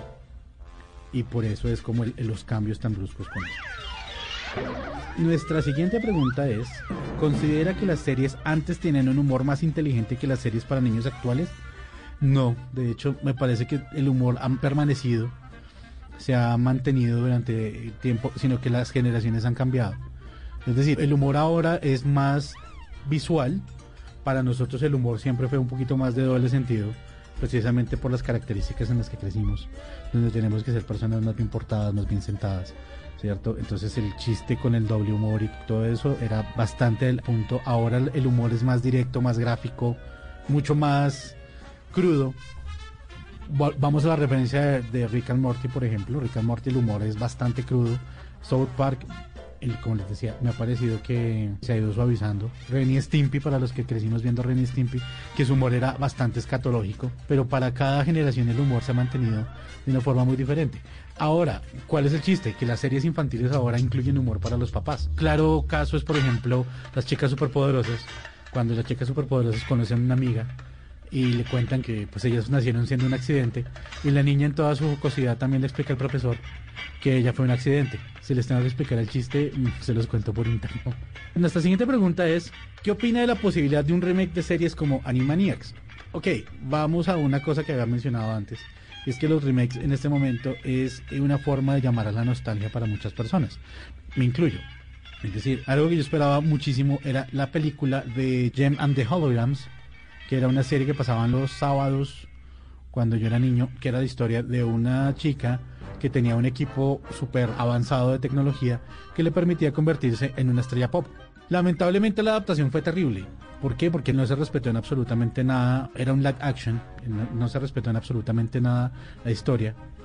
O sea, la historia es decir, la parte tecnológica, sino se trató como de buscar más como que fuera un chick flicks. Y pues obviamente lo dañó. Entonces ahí es donde uno entra a ver si el remake es bueno o no. Hasta el momento muchas personas han quejado los remakes que están haciendo. Un caso claro es, por ejemplo, las chicas superpoderosas, que incluso pues acaban de anunciar que tenían, que hay una cuarta integrante. O sea, para los que vimos las chicas superpoderosas cuando salieron, existía una, ya una cuarta, entonces esta sería como la quinta chica superpoderosa.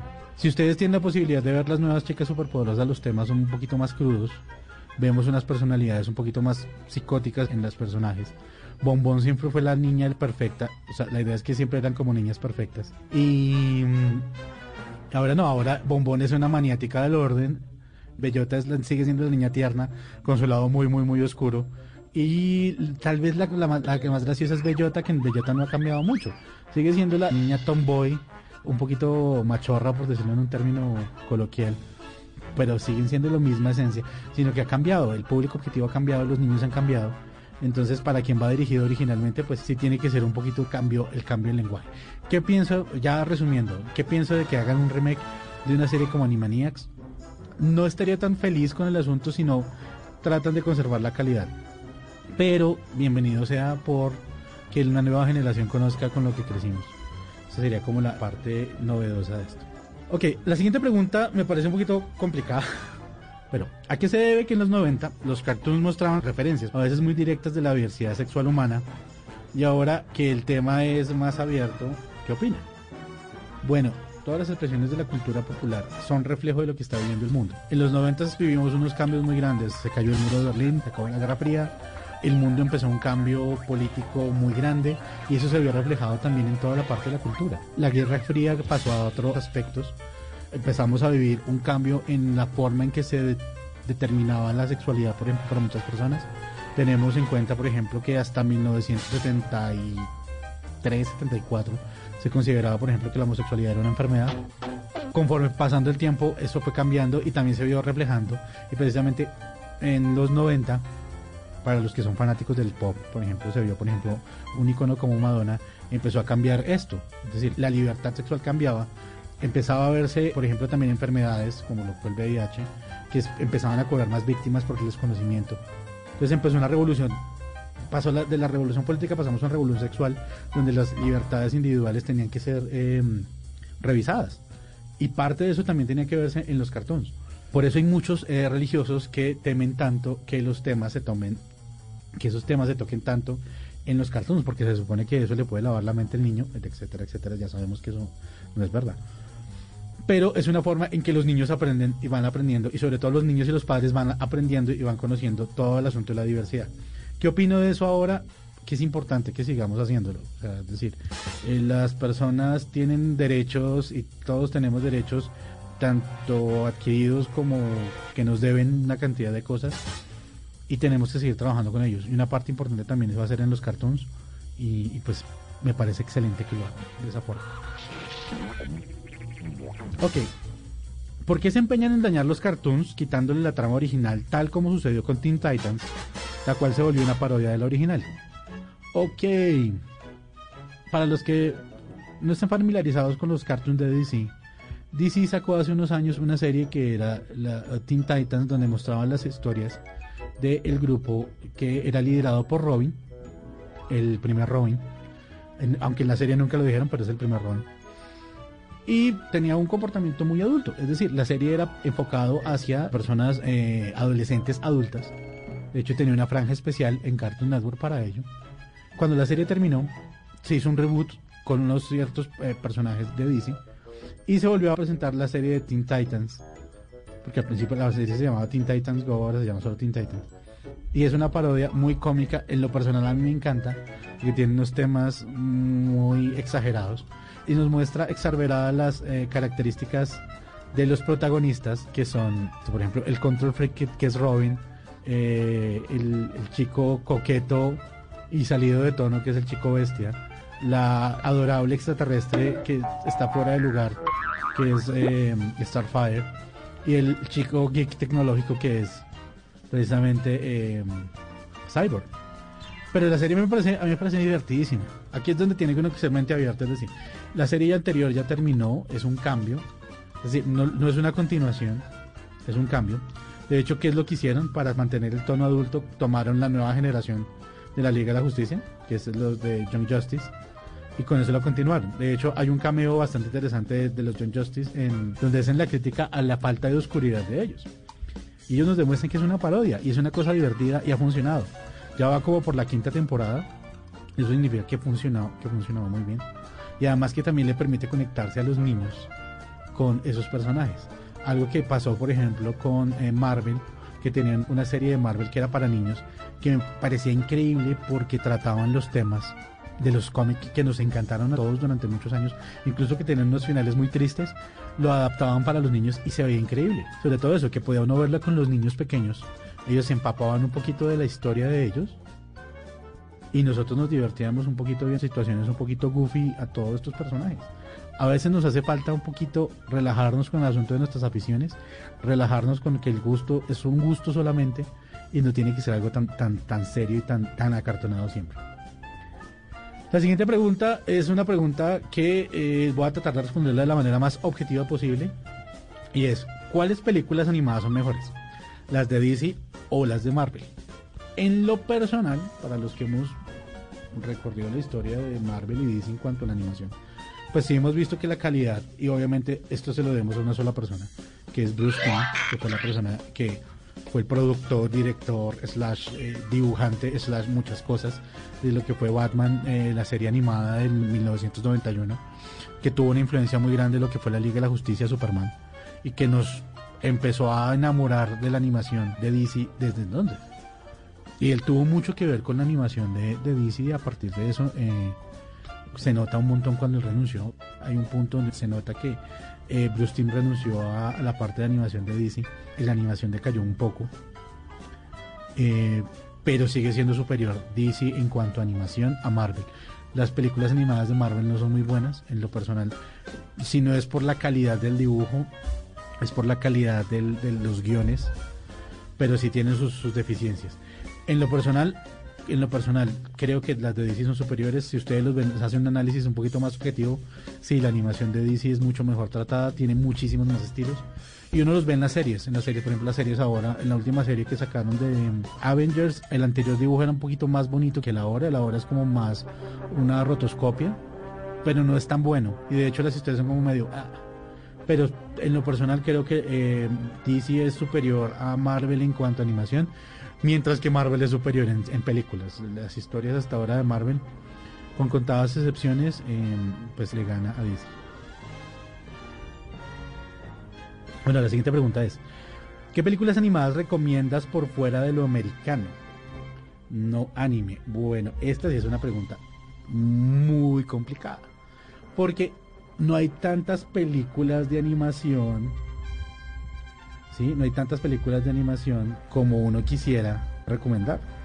Entrando en ese tema de qué películas de animación recomendaría, hay que ser muy claro en que hay un rey indiscutible en la animación norteamericana, que es Disney. todas las películas de Disney sin importar son películas recomendadas. En lo personal, recomiendo mucho películas actuales como Moana, aunque son animaciones nuevas en el sentido que son, son computarizadas uno se da cuenta del amor y el cariño que le están metiendo a eso. Eh, cuando uno ve un gran dinosaurio, vea una escena que es absolutamente absurda y es una escena donde se ve el agua. Y uno, oh, wow, el estudio le pagó no sé cuántos millones de investigación para hacer trabajar el agua. Uno no se da cuenta lo conectado que está el asunto hasta que ve Moana. Moana, cuando uno ve Moana, el mar es un personaje y el mar está hecho de agua. Es un personaje total, tiene expresiones faciales es decir, eh, antropomorfizar algo que no se puede es, una cosa muy compleja. Eh, pero por ejemplo, Moana en ese sentido es, una maravilla. Otra película que yo también recomendaría de animación de las modernas, obviamente por ejemplo por su tema, sería por ejemplo El Rey León. Yo en lo personal no lloro porque yo soy un ser sin alma y corazón, pero la mayoría de personas eh, cuando ven El Rey León lloran por la parte de la muerte de Mufasa. ¿Cierto?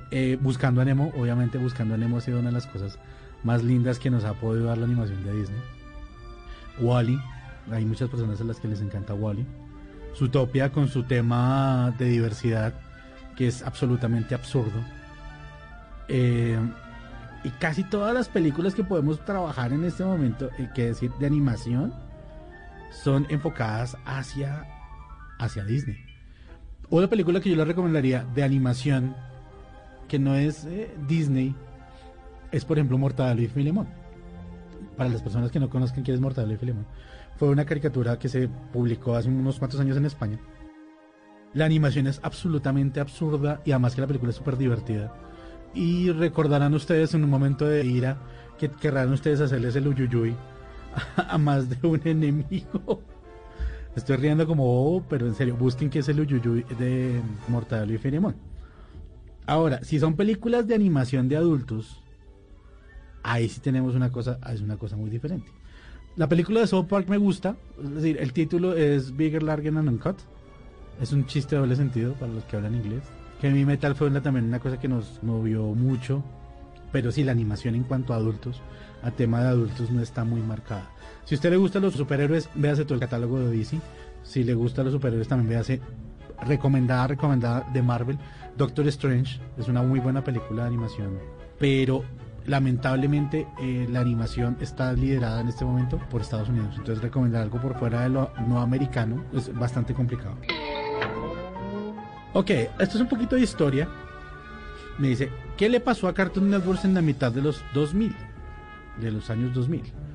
Ok, si ustedes recuerdan, al inicio de esta década, de los 2000, precisamente, Cartoon Network empezó a tener un cambio muy grande y empezó a apostarle a los realities y a las a los sitcom para jóvenes. Incluso pues ellos tenían una que me parecía muy graciosa eh, porque era la historia de un chico que se llamaba Mr. Young, que era un profesor de 14 años que entraba de hecho las implicaciones de que un profesor se enamorara teniendo 14 años se enamorara a una estudiante pues era un poquito complejo. Pero Cartoon Network empezó a apostar porque su presidente en ese entonces dijo, no, es que realmente la animación está muriendo y ya no hay nada que hacer, entonces eh, hay que matar la animación y apostémosles a contenidos como lo estaba haciendo eh, Nickelodeon en su momento. Pero sí me parece que le faltaba, le faltaba mucho, le faltaba mucho por ver. Y eso fue lo que le pasó. Ya pues gracias a Dios el presidente salió de Cartoon Network porque volvimos a la animación. Le han apostado muchísimo a la animación para adultos, lastimosamente para nosotros en Latinoamérica. Ese tipo de canales no son, no, no los meten. Entonces terminan no viéndolos en otros lugares y lamentablemente pues induce a muchas personas a piratear el contenido, que es una lástima. Ok, esta pregunta va a ser un poquito larga y compleja. ¿De qué trata Hora de Aventura? Hora de Aventura ha sido uno de los experimentos de historia más grandes que ha tenido um, Cartoon Network. Una apuesta muy grande a toda a la animación. Y pues que trata la historia de un... O sea, si no lo ves, la historia qué es lo que pasó después de la Gran Guerra Mundial, donde destruyeron una parte de la Tierra y empezó el mundo un reinicio. Pero también tiene temas muy místicos, percepción, tiene temas de trascendencia, tiene temas de familia, entonces cada cosa que tiene Hora de Aventura es una historia de por sí. El protagonista es Finn, Finn el humano, que no es humano. Es una de las cosas más graciosas, no es humano realmente. Y termina siendo una reencarnación de un ser bastante poderoso. Pero se la recomiendo que la vean. Obviamente tiene una cosa muy loca. Ha aprovechado a, a experimentar como no se hacía muchísimos años en animación. Como teníamos cosas como A Cartoon, donde nacieron cosas como los padrinos mágicos, por ejemplo. La siguiente pregunta, ¿hay cartoons colombianos? Sí, hay cartoons colombianos. En este momento el cartoon más conocido de Colombia es Mr. Trans. De hecho, incluso lo están pasando por Cartoon Network. Que la banda sonora la hace este man. Este man que Mr. Trans, la canción se llama Mr. Trans. Y es una cosa bastante chévere. Es una animación muy, muy pulida, muy chévere. Y tiene unos temas que tanto... O sea, es muy similar... No quiero que suene esto, pero es muy similar a lo que fue la Pantera Rosa en sus inicios donde teníamos una historia, donde la mayoría de historias son en solamente con murmullos, o sea, no hay diálogos, las historias se dan de manera descriptiva, pero es muy buena. Hay otros cartón colombianos, sí, hay otros cartón colombianos, pero no los voy a mencionar, porque por ejemplo, o sí, mencionémoslos, por ejemplo, Bolívar Héroe o Bolívar soy yo, eh, Bolívar Héroe creo que fue un intento de animación anime tradicional que salió terrible, es decir, se notaba que las personas no conocían lo que significaba hacer animación. También, si no estoy mal, este no es un proyecto que no sé qué pasó. Sambo Dende era un cómic colombiano que también estaba en producción de su serie animada, pero no sé qué pasó, no, no sabemos qué es lo que pasa, es un fiel reflejo de lo que vivimos como industria lamentablemente, y pues uno le pierde el norte de esas producciones. Si no es una cosa que se saque de producto internacional, pues realmente es muy complicado que salga. Pero si hay producción nacional, es muy poca, muy, muy poca, pero sí hay. ¿Cuál es la diferencia principal entre Disney y Pixar? Pixar en algún momento era una empresa independiente que se creó para, para, para hacer producción de animación. Fue creada, fue uno de, los, uno de sus creadores fue Steve Jobs, pues el genio detrás de, de todo el éxito de Apple no solo en la parte de creación, sino también en la, en la parte de creación de productos, sino en la parte de marketing. Fue creada por él y en algún punto es vendida a Disney. Eh, Pixar se especializa única y exclusivamente en producción de video en, en animación digital. Disney en su inicio fue una empresa que empezó haciendo, trabajándole la animación tradicional. Pues ahora se ha ido moviendo hacia, hacia el asunto de crear animación, animación 3D casi todo el tiempo. Es decir, ya no, volvimos a ver series animadas en 2D. De hecho, la última película que ellos sacaron fue La, La Princesa y el Sapo, que fue la última película que sacaron en animación tradicional. Obviamente, pues cuando hacen un, un remake de una película, ahora lo que están haciendo es hacerla en 3D también. Pero la diferencia principal era esa. Ahora, pues ahora son la misma empresa, pues aunque son dos, o sea, son del mismo dueño, es decir, son de la misma, son de Disney ambas, Disney Animación y Disney Pixar es de la misma lista, pero siguen siendo dos empresas aparte. Y pues lo mismo, hay un, hay un director en cada una, cada quien se mete en sus proyectos. Y la, la idea principal de Pixar es trabajar en toda la implementación de tecnologías para la animación eh, por computador. Entonces, otra pregunta, ¿quién hace la mayor parte de los doblajes en Latinoamérica? Ok, seamos honestos, el rey indiscutiblemente del doblaje en Latinoamérica es México. México tiene los- la mayor cantidad, México en el sentido de actores de doblaje y empresas de doblaje, pues muchos de esos actores han viajado a Estados Unidos y trabajan desde allá, pero la mayoría de empresas y estudios que hacen el doblaje en, Latinoamérica son, eh, son mexicanos. No significa que en otros lugares del mundo, de otros lugares de Latinoamérica no tengan. Argentina tiene su propia producción de doblaje, Chile también lo tiene, Colombia, Colombia tiene una tiene producción de doblaje, incluso pues el doblaje más famoso que se ha hecho de un- de una serie grande en Colombia fue Samurai X. Pero si decimos el rey indiscutible en este momento, eh, en este momento del doblaje en Latinoamérica es México. Ya hay que analizar pues cuáles son las empresas que lo están haciendo. Pero sí, el rey indiscutiblemente son los actores mexicanos. Un saludo muy grande a todos mis amigos actores de doblaje en México. ¿Qué fue lo que pasó con los padrinos mágicos en Latinoamérica? Ok, ah, cuando empezó Los Padrinos Mágicos, Los Padrinos Mágicos, es, Los Padrinos Mágicos es una producción original de eh, Nickelodeon y empezó eh, empezando transmisión en Nickelodeon. Cuando existió el canal Jetix, Jetix compró parte de los derechos, por no decir todos los derechos de toda la, de la emisión y pasó a, a transmitirse en Jetix. Jetix en algún punto se transforma en Disney XD, conservando todavía los derechos y eso haciendo extensibles sus derechos a las otras subsidiarias de Disney. Entonces Disney Junior y Disney normal tenían los padrinos mágicos. Hasta la temporada, si no estoy mal, como hasta la temporada 7, 8, esos derechos estaban para Disney. No se han vuelto a negociar, siguen transmitiendo algunas cosas. Pero después de allá en adelante empieza la empieza eh, eh, Nickelodeon a transmitir los nuevos capítulos. Por eso es que ya no podemos ver las partes clásicas de los Padrinos Mágicos. Yo soy muy fan de los Padrinos Mágicos. Yo vi los Padrinos Mágicos. O sea, a mí me dicen Pooh y dicen Dean y ya estoy cagado de la risa. Entonces, entenderán mi amor por los Padrinos Mágicos. Lamentablemente, pues no los podemos ver ahora completos.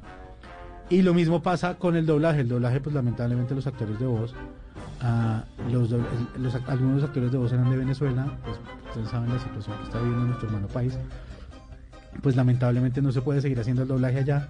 Pasó a hacer el doblaje en Estados Unidos. Algunos, algunos alcanzaron a ir hasta allá, otros no. Pues lamentablemente por eso, eso, eso, eso me deja triste porque es una serie muy buena, es una serie muy goofy y, si dicen pu, yo digo di. Y para cerrar, tenemos esta, esta última pregunta que es como bastante curiosa.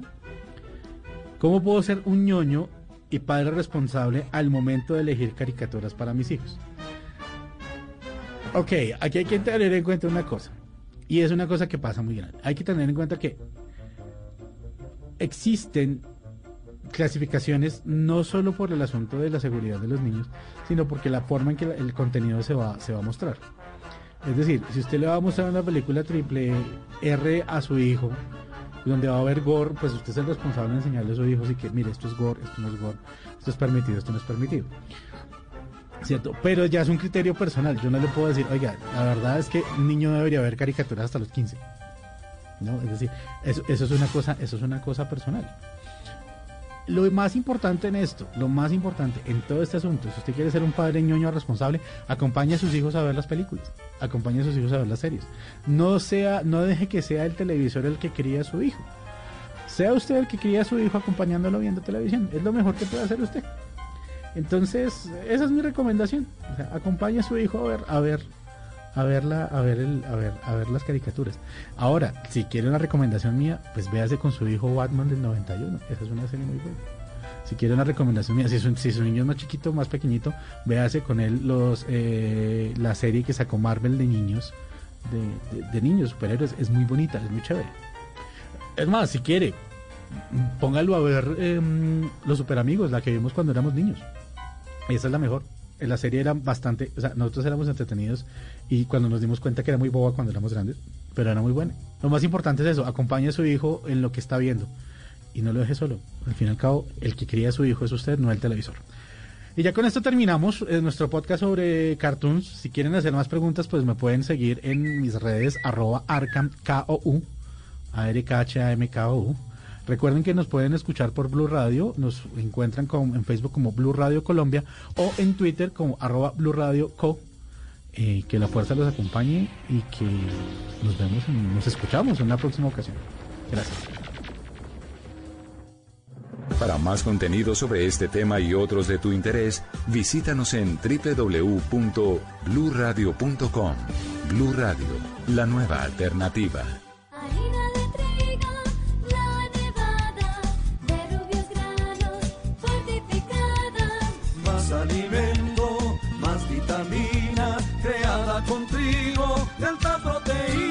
Alimento fortificado con vitaminas B1, B2, hierro, niacina y ácido fólico. Desde hace 40 años entregamos para Colombia la harina con los mejores estándares de calidad y rendimiento inigualables. Harina de trigo, la nevada. Trabajamos pensando en usted.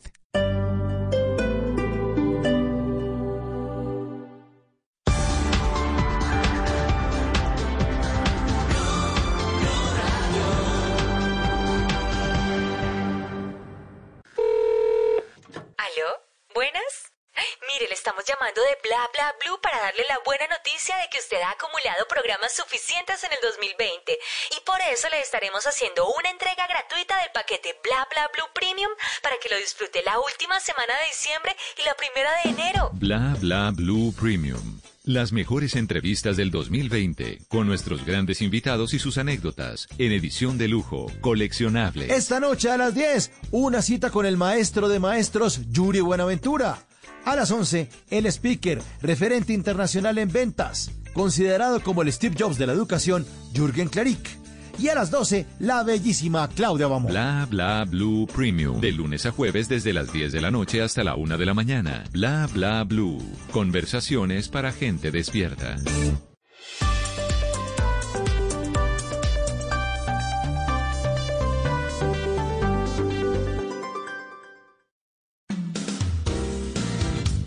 Seguimos a esta hora acompañándolos en la tarde de este lunes con Podcast Blue. Hoy estamos hablando acerca de lo que ustedes pueden encontrar en bluradio.com o también en la aplicación de Blue Radio.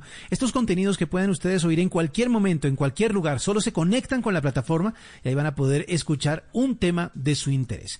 Por ejemplo, vamos a continuar con esta serie de documentales en la que un venezolano narraba la historia de cómo algunos migrantes tenían que sufrir caminos muy difíciles, como por ejemplo el páramo.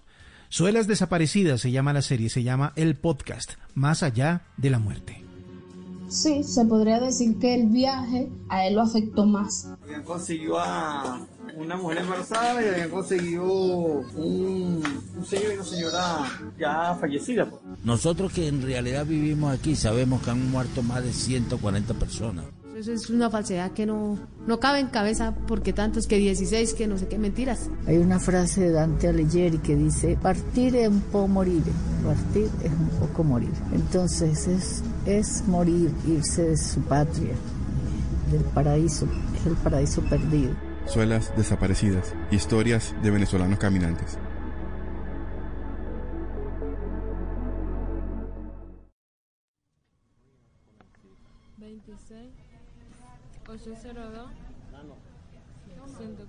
Son las 10 de la mañana y me encuentro en la sede de la Fundación Entre Dos Tierras, en Bucaramanga, primera ciudad que consiguen los emigrantes luego de arrancar su viaje desde Cúcuta. Converso con un grupo de personas proveniente de Margarita, una isla venezolana a más de 1.800 kilómetros de distancia. Allí están, cansados, con cara de preocupación. Luis Marín y César Gómez esperan su turno para comer. Luis está de regreso en Colombia. Vivió en Medellín varios meses, pero vuelve porque tuvo que arreglar cosas pendientes. La primera vez que sale del país. Llevan allí una semana y siempre almuerzan en ese sitio que reparte gratuitamente comida a más de 300 venezolanos todos los días. Hablamos de las muertes en el páramo y la penuria que pasan al viajar. a, mí me, han contado, lo digo así porque no tengo certeza de eso, me han contado que, que hay algunos que los entierran en el camino, o sea, mueren y bueno, aquí quedó y le ponen una cruz. ¿Ustedes vieron algo de eso? ¿Una piedra, algo? Eh, nos quedamos en la noche del refugio de Berlín, se comentó, pero como se hablaba mucho y todo, no sabemos. claro, claro, que yo te diga si fue cierto. ¿Pero qué se comentó? ¿Que, que, sí hay...?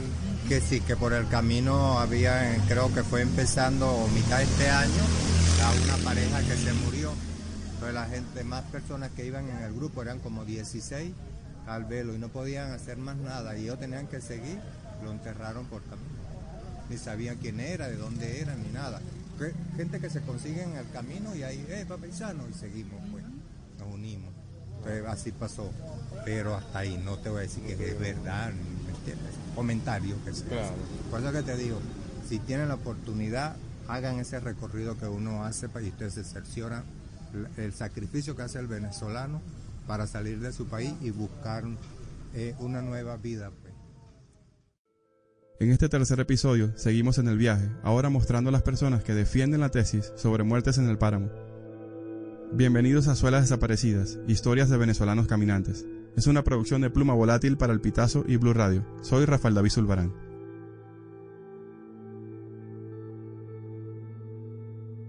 Algunas veces, en este tipo de trabajos periodísticos, uno va con los ojos cerrados, sin conocer a quién va a encontrar, alguien que te dé una pista o algo. Y en este caso, como se maneja muy poca información, es difícil dar con una fuente confiable, pero en ocasiones el camino se endereza solito. Cuando salgo de hablar con el personal de la Dirección de Salud de la Alcaldía de Pamplona, por sugerencia de Charly Carrillo, empleada de este despacho, a quien escuchamos en el episodio anterior, me dirijo hasta la oficina del ACNUR. Allí parado, revisando unos documentos, estaba el señor Jorge Domínguez, un refugiado político venezolano. Él huyó de su país por la persecución que vive en Barquisimeto, Estado Lara. Estuvo preso un tiempo. El señor Domínguez reside en Pamplona desde hace un año y es activista de la caridad. Él está convencido que hay muertos en el páramo. Al menos, eso es lo que me deja bien claro durante la entrevista.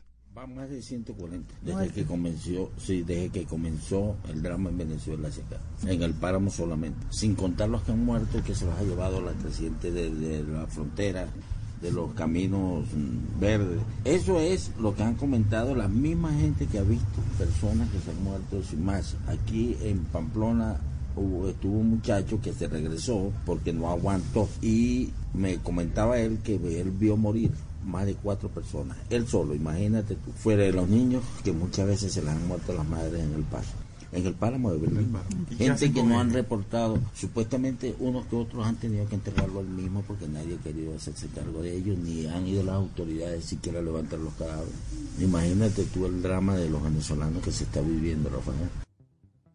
Jorge está muy convencido, pero no tiene pruebas. Con él fui a la parroquia del Humilladero, principal templo católico en Pamplona. Allí me atiende la secretaria. Me lleva hasta allá para buscar información sobre un sexagenario venezolano que murió en el mes de abril y que estuvo más de tres meses en la morgue pamplonesa. Santiago Silva muere de un infarto luego de atravesar la frontera en Cúcuta. Intenté encontrar más pistas de este caso y observar si su muerte tiene relación directamente con el viaje. No conseguí más información al respecto. El hospital nunca me respondió sobre ello. Me llama la atención que el señor Silva no aparece en los registros de ese centro de salud.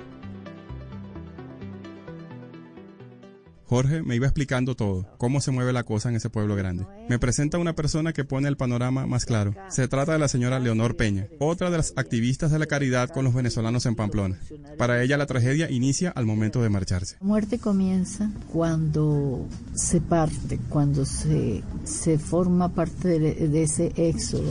La muerte comienza al partir hay una frase de Dante Alighieri que dice, morir es un poco, partir es un poco morir, partir es un poco morir. Entonces es, es morir, irse de su patria, del paraíso, es el paraíso perdido. Leonor ha denunciado en diferentes oportunidades que los emigrantes llegan totalmente desamparados, con poca ayuda del gobierno local y también de organismos internacionales. Llegan sin protección, con poca ropa, sin zapatos adecuados, desnutridos, desesperados.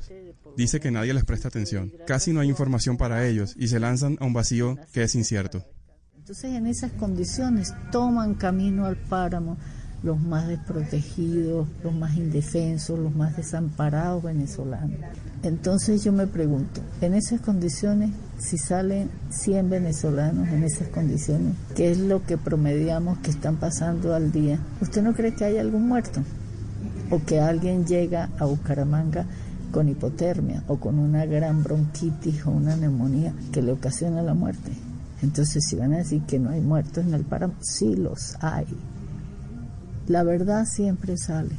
La historia nos ha mostrado con creces que la verdad es compañera del tiempo y el tiempo siempre pone la verdad a relucir.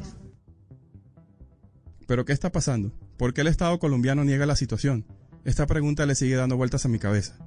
En Tunja, dos meses antes de mi viaje al páramo, le hice esa interrogante a Agni Uribe. ¿La recuerdan? Salió en nuestro primer episodio. Para ella la situación puede darse por pereza, por apatía y por corrupción. Fíjate que ellos no, no dicen nada, los cuerpos de seguridad no dicen nada, que han encontrado cadáveres, este, y, y no sale a la luz pública. Yo se lo decía en estos días a la de la Cruz Roja. Me parece un acto irresponsable porque del otro lado están familias esperando por sus familiares y nadie dice nada. Aquí se cayó un muchacho venezolano que estaba trabajando para la alcaldía de Villa de Leyva. Se cayó de, una, de un camión. Se mató. Y el cadáver lo desaparecieron en 24 horas. No se murió, no, es que la familia ya lo vino a buscar y tal. Nadie dijo nada y ahí se quedó. ¿Por qué? Porque saben que primero que lo contrataron sin seguridad social y eso le cabe demanda al, al, al municipio. Y nadie ha dicho nada. Y ese muchacho tiene como cuatro meses murió. ¿Será, será que lo, lo hacen por evitarse un gasto? No sé, algo... Eh, por lo menos en el tema de, de no decir, por lo menos en el caso del muchacho, porque le cabe demanda al, al- al Estado. Claro. Porque, porque estaba incumpliendo la normativa. Entonces pienso yo que por ese lado que lo hacen. ¿Y en el caso de los caminantes? En el caso de los caminantes, por no asumir roles, responsabilidades, comprometer al Estado. Indolencia, descuido. Los entes del Estado colombiano, tanto a nivel nacional como local, no han emitido comunicados, ni siquiera negando que esté ocurriendo. No aclaran nada hasta ahora. Y en cuanto a la situación de los, de presuntos fallecidos en, en el páramo, ¿por qué cree que las autoridades, de ser esto cierto, eh, están ocultando esta situación? A mí me da la impresión de que ocultan la realidad porque no les conviene, ¿no? Porque figuran o dicen que están ayudando al venezolano en pasar. Por eso no les conviene ni al gobierno ni a ninguna institución decir los fallecidos que han pasado por el páramo, los que han muerto. Usted mismo fue conmigo nos a a hablar allí en el cementerio de un venezolano que murió, que lo tuvieron tres, cuatro meses de que apareció la familia para enterrarlo. ¿Y eso está ocurriendo también con los caminantes entonces? idéntico, igual. No les puedo asegurar porque yo no lo he visto, que les ha tocado hasta enterrarlo en la vida porque nadie quería hacerse cargo de ellos. Eh, en las redes hay, hay algunas historias, ¿verdad? Y yo digo, ok, vamos a suponer que hay eh, eh, 50 historias. La credibilidad y el porcentaje de una estadística lo podemos sacar. Pero la cuestión no es de estadística. Las muertes pueden estar o no en las estadísticas, pero el dolor de esas muertes está en la conciencia de los gobernantes de Pamplona y Bucaramanga. Pamplona es el primer gran poblado en la ruta desde Cúcuta hacia Bucaramanga. Luego de la juramentación del presidente Nicolás Maduro el pasado 10 de enero del 2019, el éxodo se multiplicó. Los días que estuve en el páramo, el promedio de caminantes diarios fue de 300, que llegaban a los diferentes refugios. Esto según información suministrada por el Instituto de Caridad Universal, IQ. Para enero, se maneja un promedio de 500 personas que transitan la carretera nacional. La frontera estuvo cerrada desde febrero y fue reabierta en junio del 2019. En ese periodo bajó un poco la presencia. Sin embargo, los caminantes no paran. Las plazas y calles de Pamplona tienen ahora el paisaje de la pobreza. Decenas de familias duermen allí al aire libre y esto no le ha caído muy bien a las autoridades, según denuncia la señora Leonor. Un alcalde inteligente ya hubiese hecho un convenio con las empresas de transporte y para quitarse el problema de la indigencia de los venezolanos en la calle, pues ofrecerles un transporte seguro y ponerlos en Bucaramanga.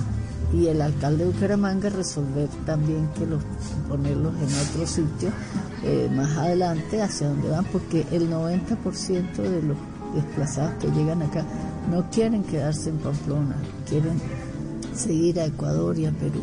La alcaldía de Pamplona lo único que ha hecho, si tú me preguntas qué ha hecho la alcaldía de Pamplona, deportar, perseguir y engañar. ¿Por qué la alcaldía de alguna forma se ensaña con, con estas personas? ¿Cuál es, cuál es el problema? Bueno, yo tiene? creo que ahí hay una patología digna de un buen psiquiatra. Eh, no se puede hablar de xenofobia. En- el único xenófobo es, son los personeros de la alcaldía. Eh, yo creo que no hay xenofobia, ni siquiera de parte del mismo alcalde, porque él tomó los dineros de los desplazados colombianos, que son sus paisanos. Y el alcalde no puede ser xenófobo si se casó con una venezolana. La esposa del alcalde es venezolana. Desde octubre del 2017, Ronald Contreras, alcalde de Pamplona, se encuentra bajo la lupa de la justicia por irregularidades en el dinero asignado a víctimas del conflicto armado que se invertirían en proyectos productivos.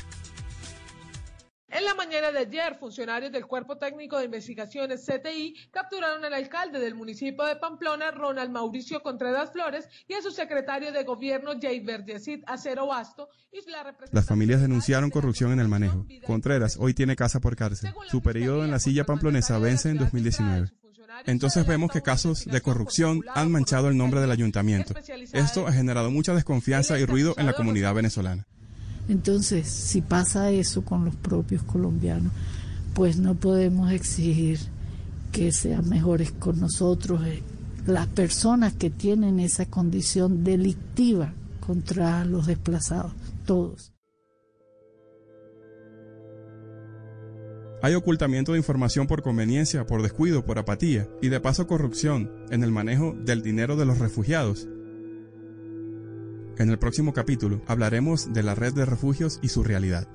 Esas son medicinas que nosotros recibimos en donación y las entregamos sin ningún tipo de, de costo. Lo mismo con los alimentos, con, las con, con los alimentos, las medicinas, eso, eso no tiene costo con nosotros. Solo la ropa y porque como te contaba, entregamos la, entregamos aproximadamente 700 comidas al día, o sea, entre desayunos y almuerzos. Y hay veces que las donaciones que recibimos no dan abasto. Pero ahí vamos. Seguimos investigando, indagando, preguntando, descubriendo lo que pasa con los emigrantes venezolanos en el camino. Esta serie es una producción de Pluma Volátil para El Pitazo y Blue Radio. Les narró Rafael David Zulbarán. Estás escuchando Blue Radio. Es un buen momento para buscar un tutorial o un curso en línea y descubrir una nueva pasión. Es tiempo de cuidarnos y querernos. Banco Popular. Hoy se puede, siempre se puede. En la Feria Positiva, Feria Popular Digital para Pensionados del Banco Popular, encuentras actividades divertidas, tasas especiales en la oferta Diamante, descuentos en comercios aliados, la oportunidad para participar por un Volkswagen Voyage 2020 y muchos premios más. Ingresa ya a feriadiamante.com y conoce todo lo que tenemos para ti. Hoy se puede, siempre se puede. Banco Popular. Somos Grupo Aval, vigilado Superintendencia Financiera de Colombia. Productos sujetos a términos y condiciones de uso. Vigencia del 14 de diciembre de 2020 al 30 de abril de 2021. Autoriza con juegos. Seguimos en esta tarde de lunes, estamos presentándoles Podcast Blue para que ustedes puedan antojarse un poco de los contenidos que pueden encontrar en blueradio.com y también en la aplicación de Blue Radio. Diferentes temas, muchos, muchos para que ustedes se interesen. Uno de ellos es para las mamás, el diario de una mamá con Juanita Kremer. El embarazo de verdad, verdad. El embarazo. Empecemos como teníamos que empezar, obviemos la parte del sexo y lleguemos al embarazo. Fue fantástico, me fue muy bien. No tuve mareos, náuseas, vómitos o cualquier otra dificultad que a una que otra suele afectar. Pero ¿qué tal si hablamos de a lo que todas sin distinción nos pasa? La sensibilidad. Quisiera ser distinta, que no me importara nada, conformarme, pero no puedo. todo en el embarazo. Si usted está escuchando y todavía no está embarazada o no ha estado embarazada, todo se maximiza. Y podemos llegar a volvernos muy histéricas, paranoicas, o también podríamos estar un poco más vulnerables de lo que en realidad somos. Eso depende de la mujer. Y es que llevar un ser humano por dentro es cosa seria y lo hace a uno replantear muchas cosas que aunque seamos conscientes o no de esto, pues hace mella en nosotras.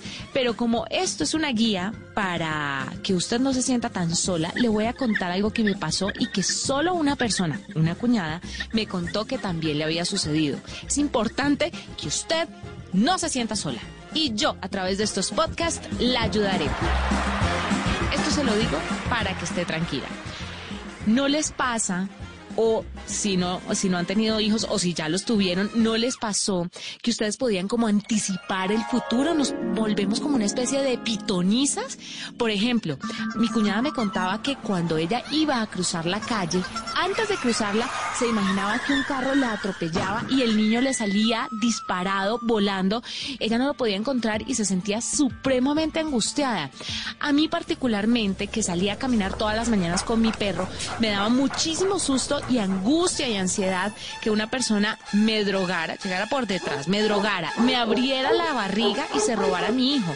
Eso fue realmente angustiante y experimentarlo no fue nada chévere, nada bonito. Pero obviamente con el pasar de los meses uno ya es capaz de controlar esa paranoia. Lo que pasa es que sale de nosotras como esa leona interior que quiere proteger a toda costa a ese bebé que va por dentro y uno empieza como a maquinar qué hacer en situaciones extremas. Y creo que eso fue lo que me pasó.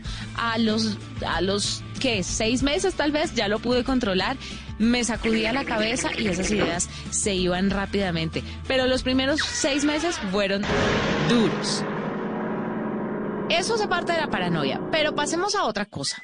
¿Qué tal cuando sale la barriga por allá a los cuatro o cinco meses? Y cuando sale de verdad y se nos nota, logramos convertirnos en verdaderos imanes. Todo el mundo quiere tocarnos la panza. Es una cosa impresionante de locos, como si fuéramos un Buda, como si diéramos fuerte, o mejor, plata. A mí particularmente no me molestaba, pero conocía muchísimas mujeres embarazadas que eso las sacaba de quicio y están en todo su derecho. Es muy bizarro que una persona X que apenas te dirige la palabra o te saluda se acerque a tocar una parte de tu cuerpo con una familiaridad que a duras penas uno se la permite al papá. Ojo que cuando es la suegra y uno les coge fastidio es tenaz. Cuando el bebé apenas está creciendo es más complicado aún. Si usted está en embarazo, lo repito, y esto le pasa y le dicen que tan antipática, que se relaje, que lo que usted está haciendo es volver al niño prevenido, Mándelos para el carajo y protege su barriga y su cuerpo como mejor le parezca porque es que es su cuerpo, no es el de ellos. Hay un espacio vital personal que otros no deben cruzar y eso es en serio. Tip. Como sé que después de oír esto, muchas me preguntarán por redes sociales sobre las estrías y no se sientan culpables por ser vanidosas y preguntar esto, les contaré que desde que supe que estaba en embarazo me puse muchísima crema en la barriga, en las nalgas y en los brazos. Algunas personas me recomendaron aceite, pero la gran mayoría coincidió en que era mucho mejor la crema porque el aceite resecaba la piel. Aunque mi ginecobstetra, debo decirlo, me dijo que no importaba. Step into the world of power, loyalty, and luck. I'm gonna make him an offer he can't refuse. With family, cannolis, and spins mean everything. Now, you wanna get mixed up in the family business. Introducing The Godfather at ChumbaCasino.com. Test your luck in the shadowy world of The Godfather slot. Someday, I will call upon you to do a service for me. Play The Godfather now at ChumbaCasino.com. Welcome to the family. No purchase necessary. VGW Group. Void where prohibited by law. 18 plus. Terms and conditions apply. cuántos menjurjes me echara, el tema de la piel estriada es pura herencia. O sea que estamos jodidas por donde sea. Para más contenido sobre este tema y otros de tu interés, visítanos en www.bluradio.com. Blu Radio, la nueva alternativa.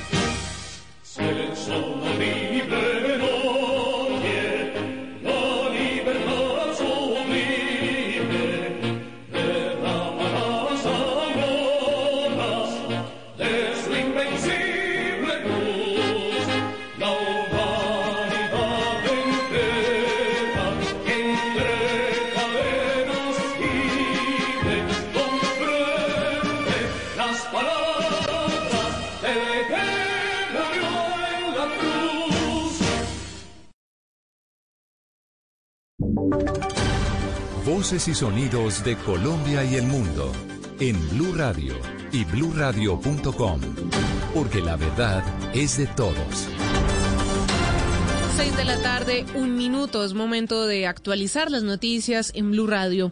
El Ministerio de Salud reportó más de 10.000 contagios diarios por COVID-19 y cerca de 200 fallecimientos por este coronavirus. Se reportaron incluso menos recuperados diarios mientras la cantidad de pruebas procesadas no superan las 50.000. Juan David Ríos, usted tiene el balance. Joana, se reportaron 10.311 contagios nuevos por COVID-19, en donde Bogotá tuvo 4.798, seguido de Antioquia con 2.279, Valle del Cauca con 418 y Cundinamarca con 328.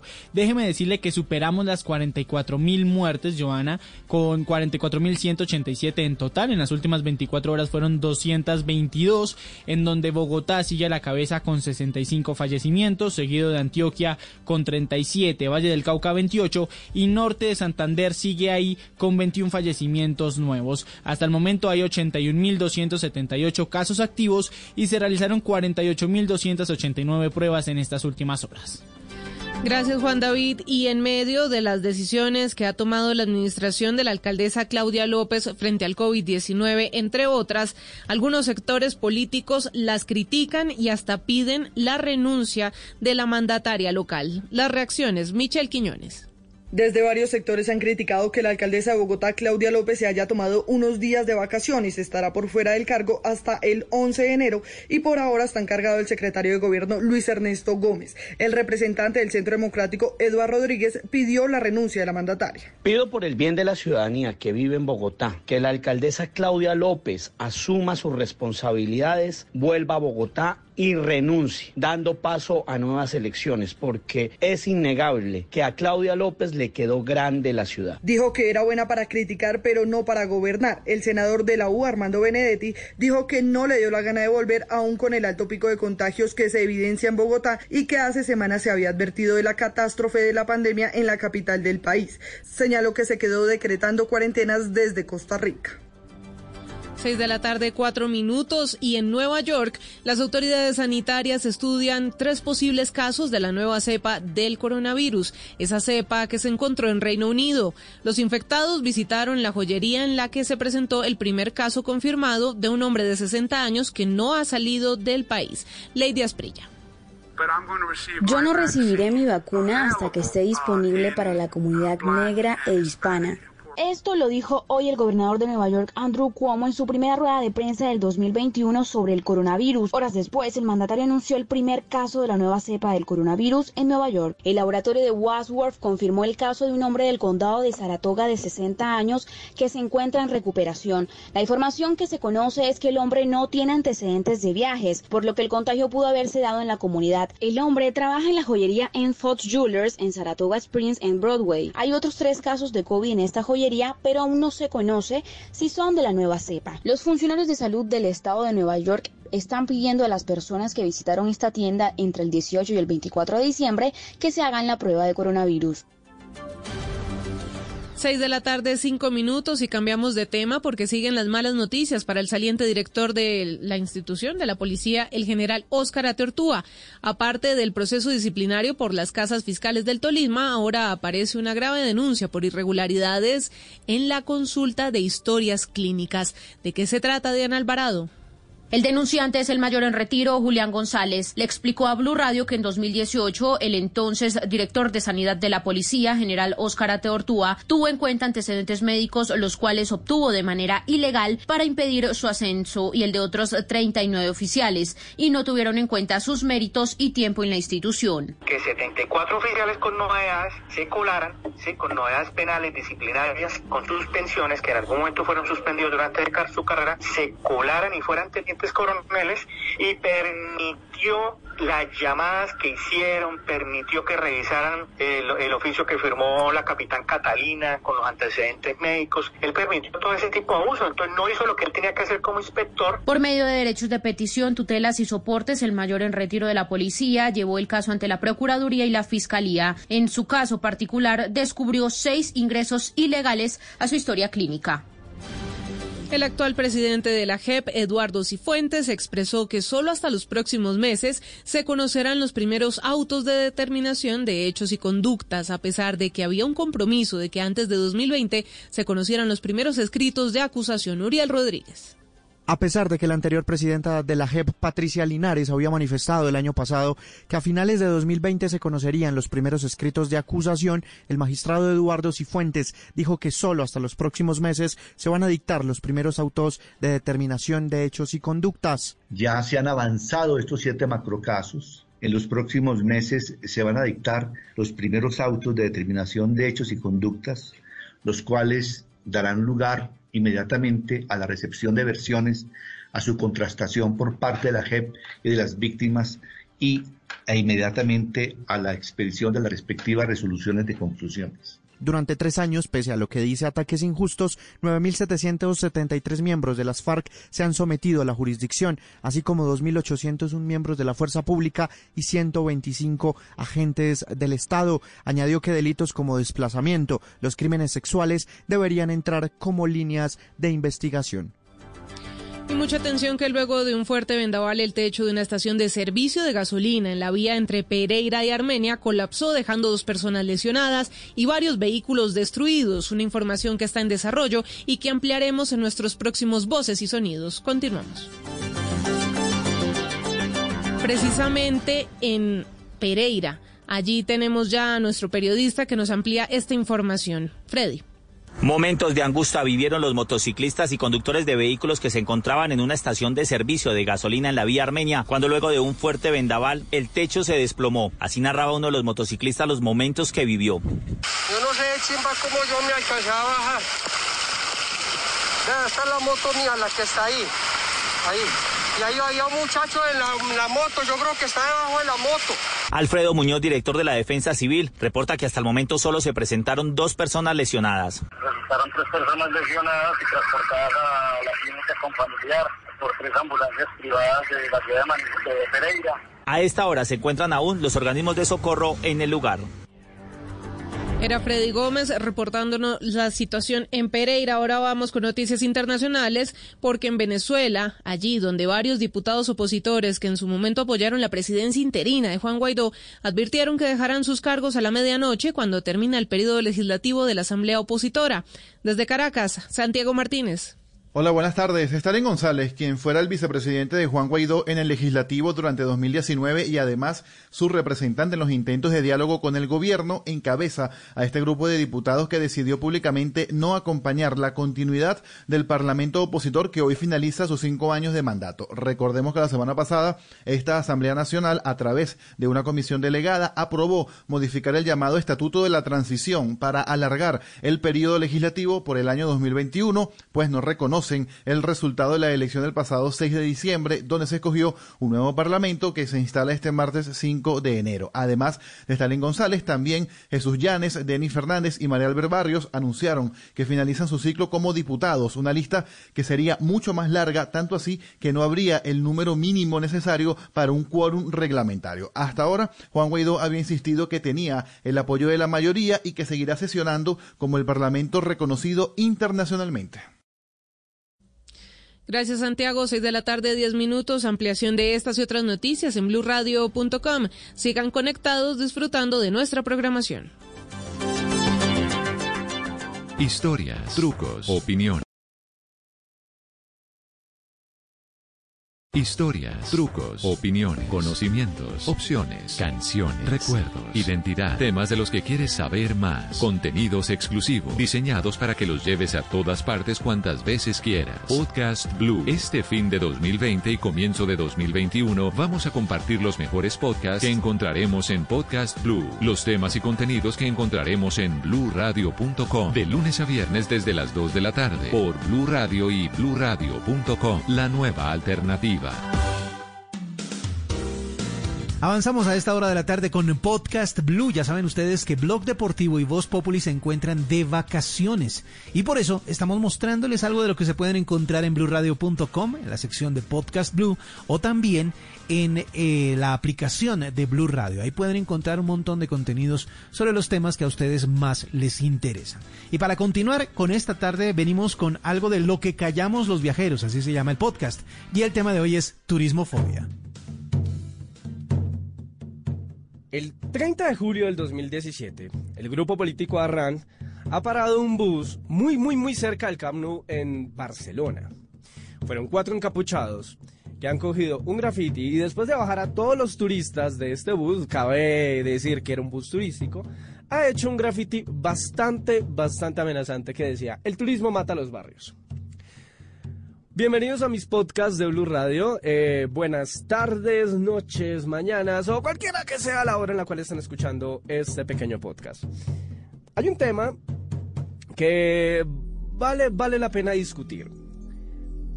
La turismofobia. O es el turismofobia. Ah, valga decir, turismofobia es una palabra prácticamente reciente Em, ya que no existe turismofilia aparte de eso, pues no sé, hay gente que puede ser turismofílica. Pero la turismofobia o el turismofobia, ¡ah! Em, es un fenómeno que se viene dando en los últimos años en ciudades altamente turísticas del mundo. Y es un fenómeno que se viene creando en muchísimas poblaciones, en muchísimos ciudadanos que están mamados, pues están hartos de la avalancha turística que se ha venido enfrentando cada uno de estas ciudades o cada uno de sus pueblos porque no esperaban esta población flotante, no esperaban este gran cúmulo de turistas afectando su vida cotidiana. Verán, el turismo mueve 1.200 millones de personas hoy en día. No es nada más y nada menos, no es una cosa boba y cada día la cosa se está creciendo, o sea, nos está saliendo de las manos y no de la forma que nos gusta. En este punto de la historia hay que recordar que ser turista es absurdamente fácil. Ser turista cada vez se vuelve un producto más accesible a la población, casi que al mismo tiempo como el Internet. Eh, que, hemos llegado a un punto pues de que cada persona tiene la capacidad de, de entrar o comunicarse o tener acceso a la información que jamás alguien ha tenido en la historia en la palma de la mano, aunque la dediquemos a buscar gaticos, pero hemos llegado a un punto en el cual se vuelve inconmensurable la capacidad que tiene cada persona de navegar por Internet, de la misma forma que se vuelve cada vez más fácil la capacidad que tiene una persona de viajar. Eh, no fue sino hasta hace, hombre, no fue hace mucho, no, no llevamos ni 100 años. Porque fue nada más que en 1936 cuando el primer grupo de trabajadores en Francia logró tener las primeras vacaciones pagas. Desde ese punto hasta el punto de hoy hemos llegado a diversificar o aumentar el potencial turístico que cada persona tiene por salir de su casa y conocer. Verán, este, hombre, ser turista, y más que ser turista, ser viajero, porque turistas ahora somos todos, viajeros eran los de antes. Ser viajero era algo que era particularmente cerrado hasta hace, nada, un siglo atrás. Nada más miremos, por ejemplo, el asunto de las cosas o de los objetos. Antes un viajero tenía que cargar una valija gigante, pues, en un barco, eh, con cuchillas de afeitar, libros, eh, eh, monedas, plumas, cosas que sirvieran, incluso que se heredaban, pues. Cosa que es totalmente ridícula el día de hoy heredar una cuchilla de afeitar. Pero era porque los viajes eran periplos muy largos, eran muy extensos. El viajar era una aventura de descubrimiento. El viajar era una, una exploración de lo que hay más allá. Y en gran parte se debía a la ausencia de información que cada persona contenía en su lugar de origen no vale o no, no, podemos olvidar que, por ejemplo, las grandes causas de independencia que se dieron en, Latinoamérica se dieron precisamente a personas que viajaban o que fueron a Europa y se dieron cuenta en una cachetada, pues, de realidad, que habían cosas que sucedían mucho más o muy diferentes a lo que se vivían en sus lugares de origen. Es por eso que el viajar siempre fue considerado como una herramienta de descubrimiento, de exploración y que a partir de que nace el turismo en el siglo XXI se ha vuelto una herramienta de ocio. Entonces, ¿qué ha sucedido? Hemos visto cómo países enteros han empezado a fluctuar su economía al punto del turismo. Eh, hay países que dependen totalmente dependen del turismo. Em, hay países como Tailandia, donde el turismo representa eh, nada más y nada menos que 30 millones de personas aterrizando en Bangkok al año. Em, Camboya, por ejemplo, no sé la millonada que recibe Camboya por las visitas de Angkor Wat. Entonces, Francia, Italia, son países que han venido derivando el turismo como una gran parte de su Producto Interno Bruto. Incluso, en este punto de la historia podemos hablar que el 10% del Producto Interno Bruto mundial se debe al turismo. Algo, algo sin precedentes, algo que incluso rivaliza o puede eclipsar a la misma minería. Eh, dato aparte, Colombia es un país que puede tener un potencial turístico tan inconmensurable que aquí no nos tendremos que preocupar de la minería pues por nada del mundo, no habría ni siquiera por qué mirar si, si, otorgamos licencias mineras o no, nada más con el dinero o las regalías que nos puede dejar el turismo. Ahora bien, ¿qué es el turismo?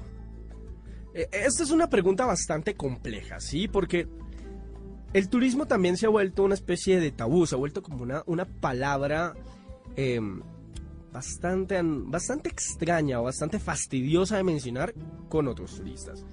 Em, claro, el, turista es alguien particular, ¿no? El turista es alguien que detesta ser turista solamente por el solo hecho de ser turista. Es como si nos odiáramos a sí mismos. Eh, cada vez queremos ir a lugares donde haya menos turistas cuando no se reconocen a sí mismos como turistas. El turismo es el acto o el placer del que viaja por viajar, en el cual no existe ninguna justificación más allá que el viaje. Entonces, el turista prácticamente es toda aquella persona que no deriva su viaje, no deriva su traslado, no deriva su periplo en cosas de trabajo o estudio. No, ya, un estudiante pues no se puede considerar un turista, simplemente pues, hombre, es un estudiante en otra parte. Entonces el turismo se ha vuelto, se ha transformado en, en, casi que una herramienta muy ensimismada, en casi que una actividad muy ensimismada. El turista no es más turista simplemente por viajar. El turista es netamente turista solamente por viajar. Eh, sucede entonces que el viaje como tal empieza a generar unos comportamientos muy particulares pues en nosotros, ¿no? Em, nada más hablemos de Angkor. Angkor Wat es, es, es, Angkor Wat es una zona arqueológica em, que para el año de 1992 recibía 22 mil turistas anuales. Hoy esa cifra, si no estoy mal, se ha, multiplicado, si no estoy mal, como al 100 o al 200%. Ya es increíble la cantidad de millones de turistas que visitan Angkor Wat. Eh, no soy buena en matemáticas. Actualmente estamos viendo el turismo de masas. Eh, ya nadie es viajero hoy en día, ya todo el mundo es turista. Incluso los turistas o las personas que se autodenominan viajeras, pues son simplemente personas eh, incluso he pecado varias veces por eso, em, que simplemente seguimos los pasos de otras personas que sí eran más viajeros y que ellos asimismo seguían los pasos de otra persona más. Entonces venimos como fotocopiándonos las rutas de viaje y eso ha generado... Em, eso ha generado rutas, eso ha generado periplos, ha generado comportamientos, ha generado una serie de condiciones, han valorizado lugares han sobre, sobreexpuesto lugares debido a esta capacidad que tiene cada lugar de podernos impresionar o de podernos descrestar, eh, en gran parte por la, por, la, por, lo, por lo antológico que puede representar ese lugar versus lo que nosotros tenemos en casa. Es por eso, por ejemplo, eh, que países como Vietnam o Tailandia descrestan tanto a un turista europeo eh, y ciudades como por ejemplo Pai en Tailandia son visitadas por muchísimos turistas anualmente. Que pues para un latinoamericano, especialmente como para nuestra zona, un mexicano, un venezolano, un colombiano, pues hombre, pues Pai es un pueblo como cualquier otro pueblo y para descrestarnos debe tener como debe representar como cierto tipo de condiciones o cierto tipo de, em, de, fenómeno en su, en, su, lugar que nos haga diferenciarlo de nuestro lugar de origen. Em, tuve esta pequeña discusión, de hecho, con alguien, con una, con una chica de España, eh, que no le gustaba Singapur porque le parecía demasiado... Eh, tenía muchos rascacielos y era muy Manhattan y, pues que le parecía muy normal. Y pues para mí eso es lo exótico, ¿no? Eh, para mí eso es como, eso es lo descrestante de un lugar y por eso a mí tal vez me descrestó muchísimo más un sitio como Singapur que un sitio como Pai. Resulta que el turismo, el turismo de masas, es un comportamiento que tiene pretensiones de ser exclusivo. es una cultura de masas con pretensiones de exclusividad. El turismo de masas entonces se viene a dar eh, como, una actividad casi ciega, que no se representa o que no se mira a sí mismo y que no mira las afectaciones que esta cultura puede generar en una ciudad o en, un territorio. Y es aquí donde viene una interesante, un interesante conflicto de intereses, es aquí donde viene un interesante conflicto de, de cegueras, se podría decir. Porque si bien uno como turista quiere conocer un lugar y la verdad hay muy pocas cosas que se lo prohíban hacer, eh, al mismo tiempo el turista no reconoce o es muy ciego al saber de qué forma afecta su actividad el lugar. Em, y al mismo tiempo, los habitantes de dicho lugar empiezan a ver al turista como un invasor, como alguien que tiene que absorber o succionar eh, las cosas que cada persona tiene en su lugar, ¿no? Las cosas que cada uno de nosotros tenemos como habitantes en nuestra ciudad. Tal vez pues para personas eh, como nosotros en Colombia, que no recibimos sino dos digo 5 millones de personas al año, no lo veamos de una forma tan frentera como lo ve una ciudad de 1.6 millones de habitantes como lo es Barcelona, si me equivoco pueden escribirme a, arroba dangamboa en Twitter, em, que recibe una cantidad de turistas eh, seis veces mayor a lo que recibe Colombia. Y precisamente en Barcelona, que fue donde se dio este incidente turismofóbico, en el cual habría ese podcast, que se viene empezando a dar este, esta pequeña mesa de debate, esta pequeña discusión que ha llegado a tintes políticos y que ha afectado a empresas, empresas como Ryanair, que ha dicho eh, palabras más, palabras menos, y ojo, siendo una empresa como Ryanair, que ellos mismos dicen que no tienen ningún tipo de fijación política, eh, han dicho simplemente que deberíamos empezar a buscar lugares turísticos alternativos. ¿Qué es esto de lugares turísticos alternativos? Significa prácticamente vamos a dejar de sobreexplotar lugares y vamos a empezar a buscar lugares alternativos en los cuales nuestros pasajeros, nuestros turistas, puedan empezar a conocer o a disfrutar otro tipo de actividades, ¿no? Em, ellos nunca han negado, no han dicho hasta el momento que dejarán de volar a Barcelona, sin embargo dejaron abierta la posibilidad de decir, no, es posible que en un futuro simplemente dejemos de, lo cual es un punto bastante interesante. En Barcelona, por ejemplo, ha sucedido que en barrios céntricos, Em, la actividad turística como Airbnb principalmente, que para los que no lo conozcan es una herramienta en la cual las personas que tengan, que sean dueñas de un piso, sean dueñas de un apartamento una casa, lo ponen en, en alquiler o en arriendo por determinado tiempo, ha hecho que el valor de la, del suelo, el valor del alquiler, mentiras, perdón, el valor del alquiler se incremente de un 9 a un 16%. Y obviamente ha desplazado en grandes áreas, en grandes zonas, a los habitantes, a los locales, pues, porque la rentabilidad de rentar un piso en Airbnb es muchísimo más alta que la rentabilidad de alquilarla eh, a término de un mes o a término de un año a un propietario. Eh, entonces, los barrios comienzan a ser barrios fantasmas, se podría decir.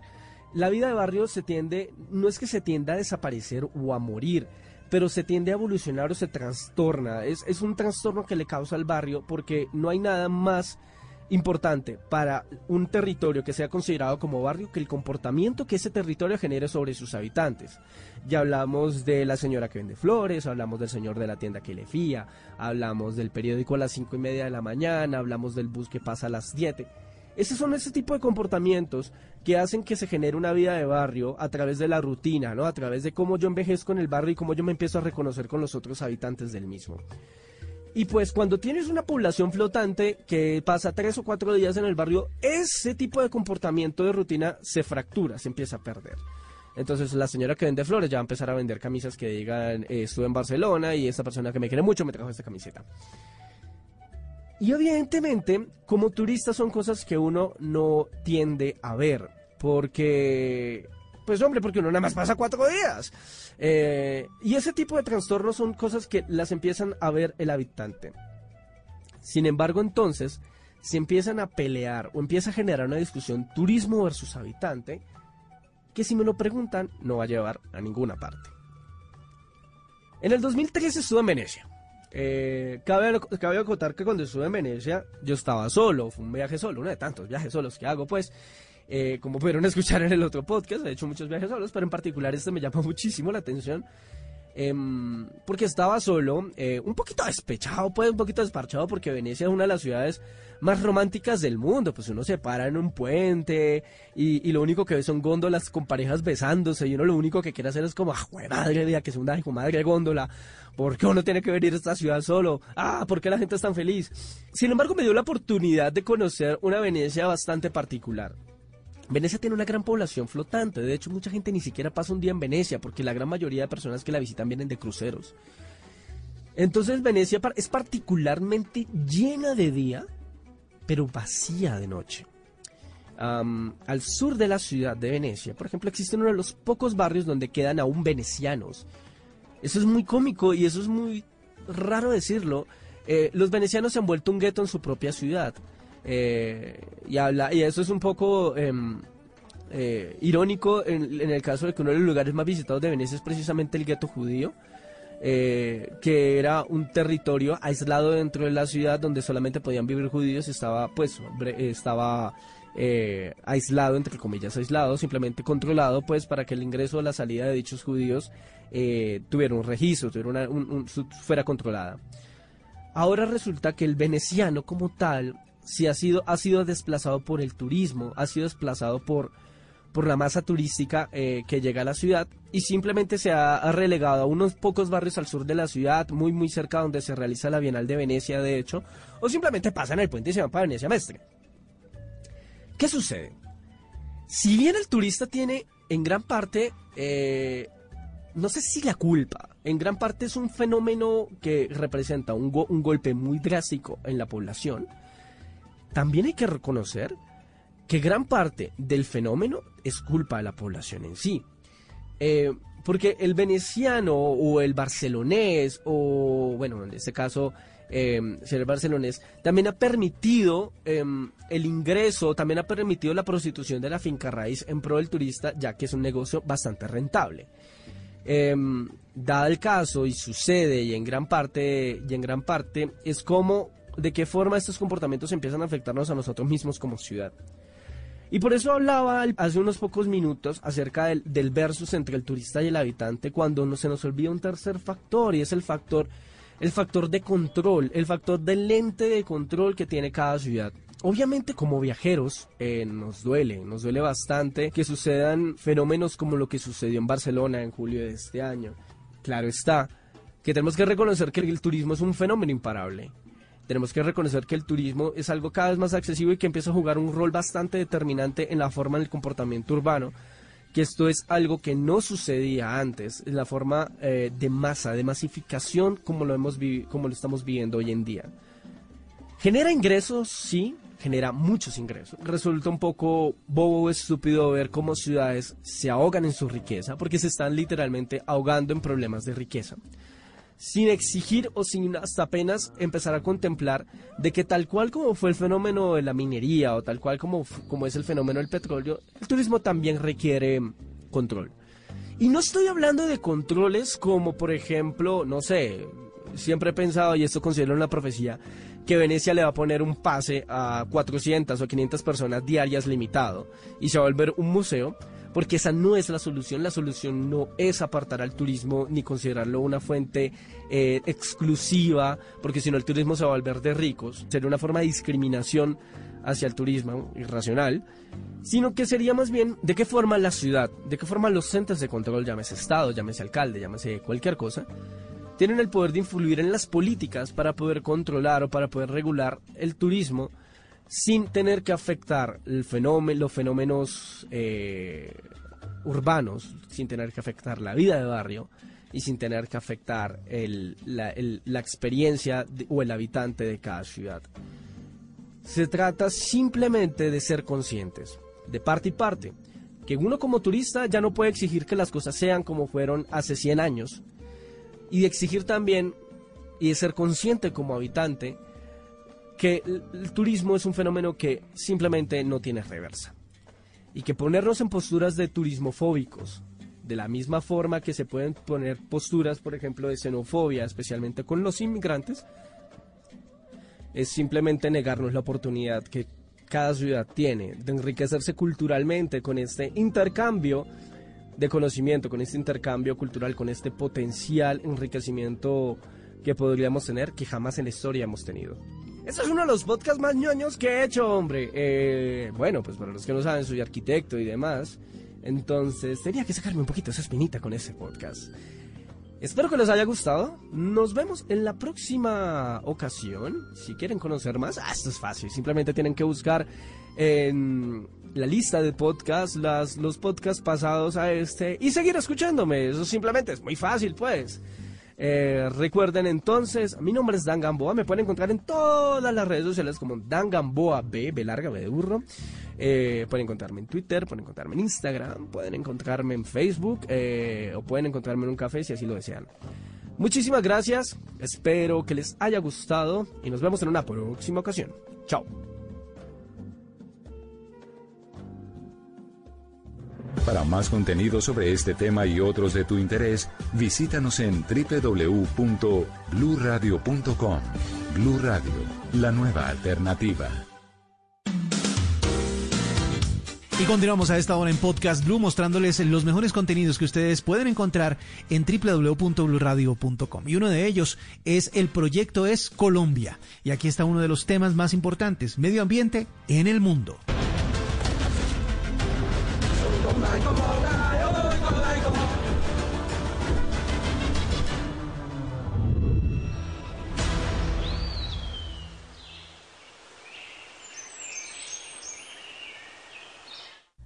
Muy buenas noches. Una de las grandes preocupaciones hoy de la humanidad es el medio ambiente. Poner a salvo el planeta en el que vivimos es una prioridad. Andreina Solórzano me acompaña hoy aquí en Villa de Leyva en una nueva entrega del Proyecto Es Colombia. Andreina, muy buenas noches. Juan Roberto, televidentes, buenas noches. Recientemente la ONU reveló en qué va el cumplimiento de las 20 metas del Pacto de Aichi para la Diversidad Biológica que firmaron hace 10 años en Japón 170 países, entre ellos Colombia. La frase más recurrente del documento es, la meta no se ha logrado.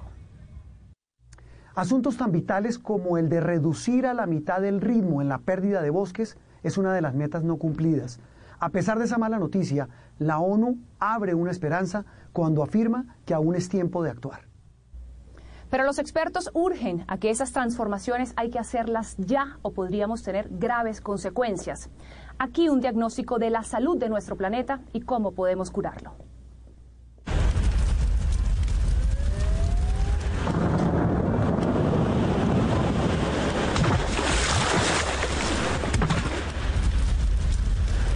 Postales apocalípticas del cielo teñido de rojo y naranja en ciudades como San Francisco, en California, eran un reflejo de la Tierra.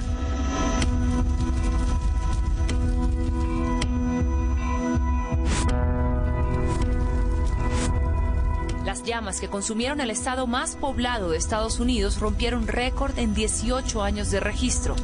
También en Oregon y en el estado de Washington. En total, unas 3 millones de hectáreas quedaron reducidas a cenizas este año.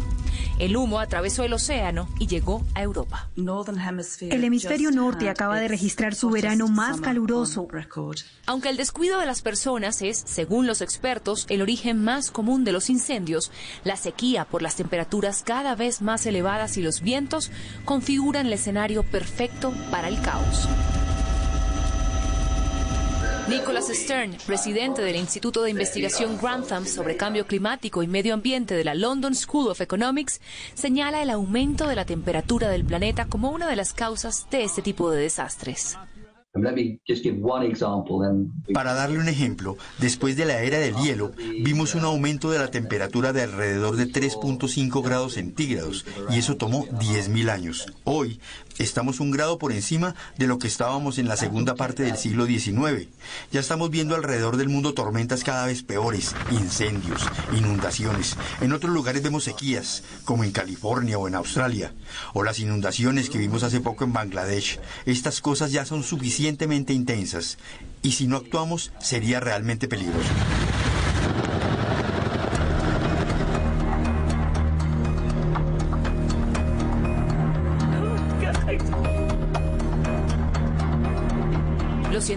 Adjudican al cambio climático la intensificación de los huracanes.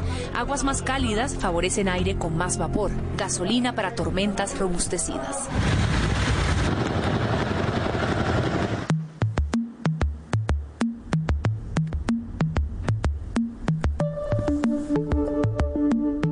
Decir de las regiones polares de nuestro planeta?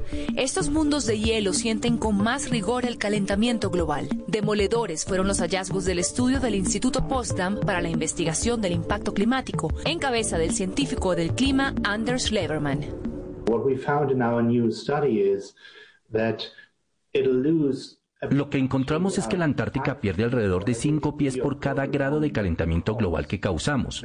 En el Acuerdo de París se acordó limitar el calentamiento global a 2 grados, pero aún con 2 grados, eventualmente alcanzaremos 5 metros de aumento del nivel del mar o más, lo que pondrá a las ciudades y regiones costeras, las playas alrededor del mundo, en riesgo. Estamos hablando de cuánto tiempo para que eso ocurra. Uh, el tiempo no está tan claro, tomará siglos. Nuestro modelo no determina el tiempo, pero sí cuánto aumentará el nivel del mar si aumentamos la temperatura del planeta es como si colocaras un cubo de hielo sobre una mesa. Tú y yo tendríamos diferencias sobre nuestras estimaciones de cuán rápido se va a derretir, pero en lo que ambos estaremos de acuerdo es que ese cubo de hielo desaparecerá. Ciudades históricas que guardan tesoros de civilizaciones antiguas, como Venecia en Italia, desaparecerían. Sin ir muy lejos, Miami quedaría bajo el agua. Entonces, ¿qué es lo más urgente que tenemos que cambiar? Necesitamos cambiar completamente la forma de producir energía del petróleo, el gas y el carbón hacia energías renovables. Y eso tenemos que hacerlo en los próximos 30 años a nivel global. Suena como si fuera mucho tiempo, pero realmente no lo es si consideras que todo el mundo tiene que hacer este cambio. Si no empezamos ya, no podremos detenerlo.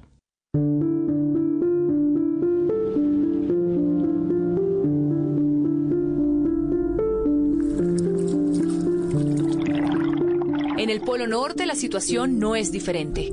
El Ártico se ha calentado con el doble de rapidez que el resto del mundo durante las últimas cuatro décadas. El hielo ha perdido alrededor de dos tercios de su volumen.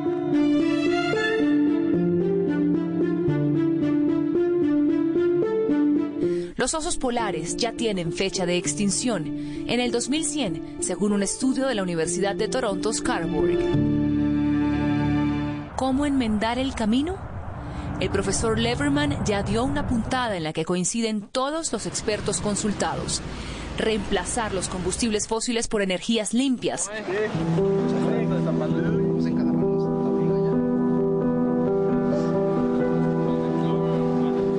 Una transformación de la que Costa Rica es un ejemplo para mostrar. Nos lo cuenta Carlos Manuel Rodríguez, exministro de Ambiente y Energía del país y actual director del Fondo Mundial del Medio Ambiente.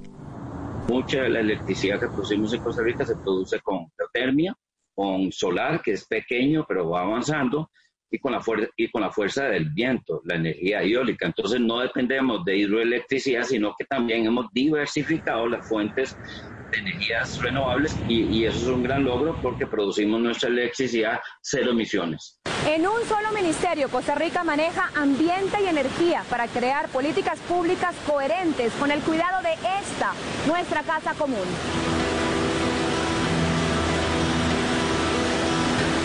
Costa Rica ha duplicado la cobertura forestal en los últimos 30 años, el mismo tiempo en que la población también se duplicó y la economía se multiplicó por tres.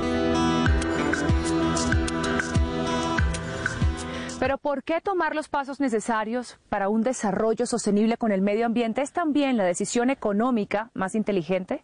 Si yo comparo Costa Rica con Centroamérica cuando viene el huracán o vienen los efectos climáticos extremos, lluvias intensas o sequías, Costa Rica siempre queda mejor parada que los otros países de Centroamérica porque tiene más bosque. El bosque se ha convertido en un seguro de vida o un seguro de salud, por decirlo así, de la nación nos protege. Y ese beneficio económico se nota, porque inmediatamente pasa el fenómeno eh, eh, climático extremo y los otros países tienen que desembolsar grandes cantidades de dinero para reparar la infraestructura eh, y reparar los sistemas productivos que fueron afectados. Restaurar la tierra degradada puede ser muy poderoso. Es bueno para el clima, es bueno para la productividad, es bueno para la nutrición, es bueno para el manejo del agua y la resiliencia de adaptación del clima. Y las energías renovables son sencillamente mejores en términos de costos, de contaminación ambiental y del clima.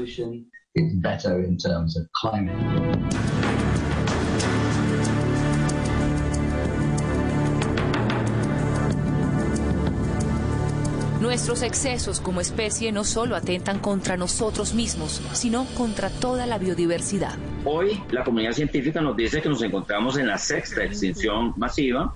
Esa extinción no es generada por la naturaleza o factores naturales, sino es generada por, una especie. Este es Homo sapiens. Nosotros los seres humanos a través de nuestro patrón de consumo y producción, estamos extinguiendo especies. La comunidad científica nos dice que el ritmo de pérdida de diversidad biológica es eh, mil veces más alto que el proceso natural de extinción.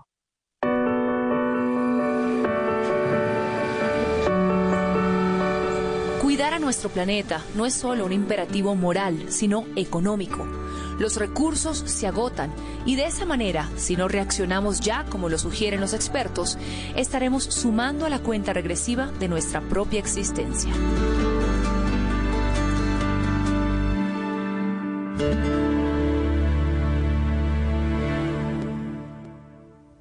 Son muchas las organizaciones en el mundo que trabajan por la preservación del medio ambiente, por construir un planeta capaz de aprovechar de manera sostenible los recursos naturales. Una de ellas es Tropenbos International, que tiene presencia en Colombia desde 1987. En la actualidad, parte de sus esfuerzos se centran en la conservación de la Amazonía, con un trabajo de gestión medioambiental con las comunidades indígenas. Carlos Rodríguez es su director y hablamos con él de la importancia de cuidar el Amazonas.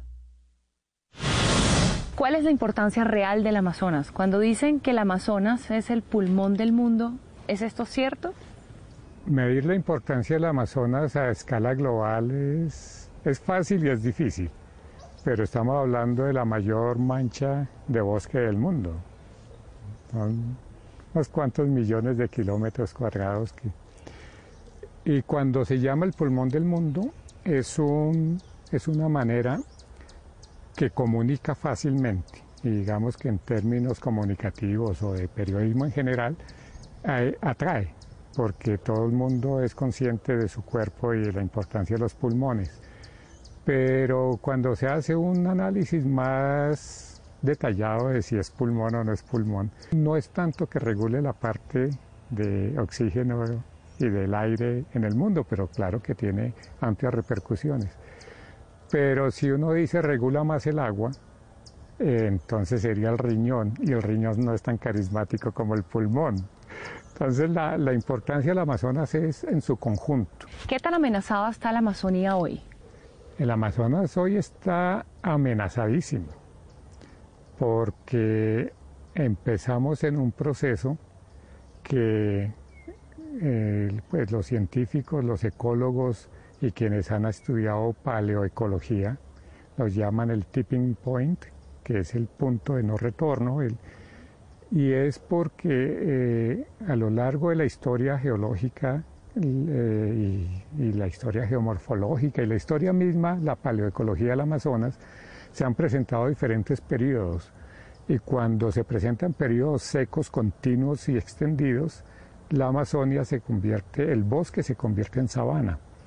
Y con todos estos embates que tenemos hacia la cobertura vegetal, nos estamos acercando mucho a ese punto de sabanización, que es sobre el que llaman la atención los climatólogos en este momento porque es tan complicado, porque la deforestación está alcanzando unas magnitudes impresionantes.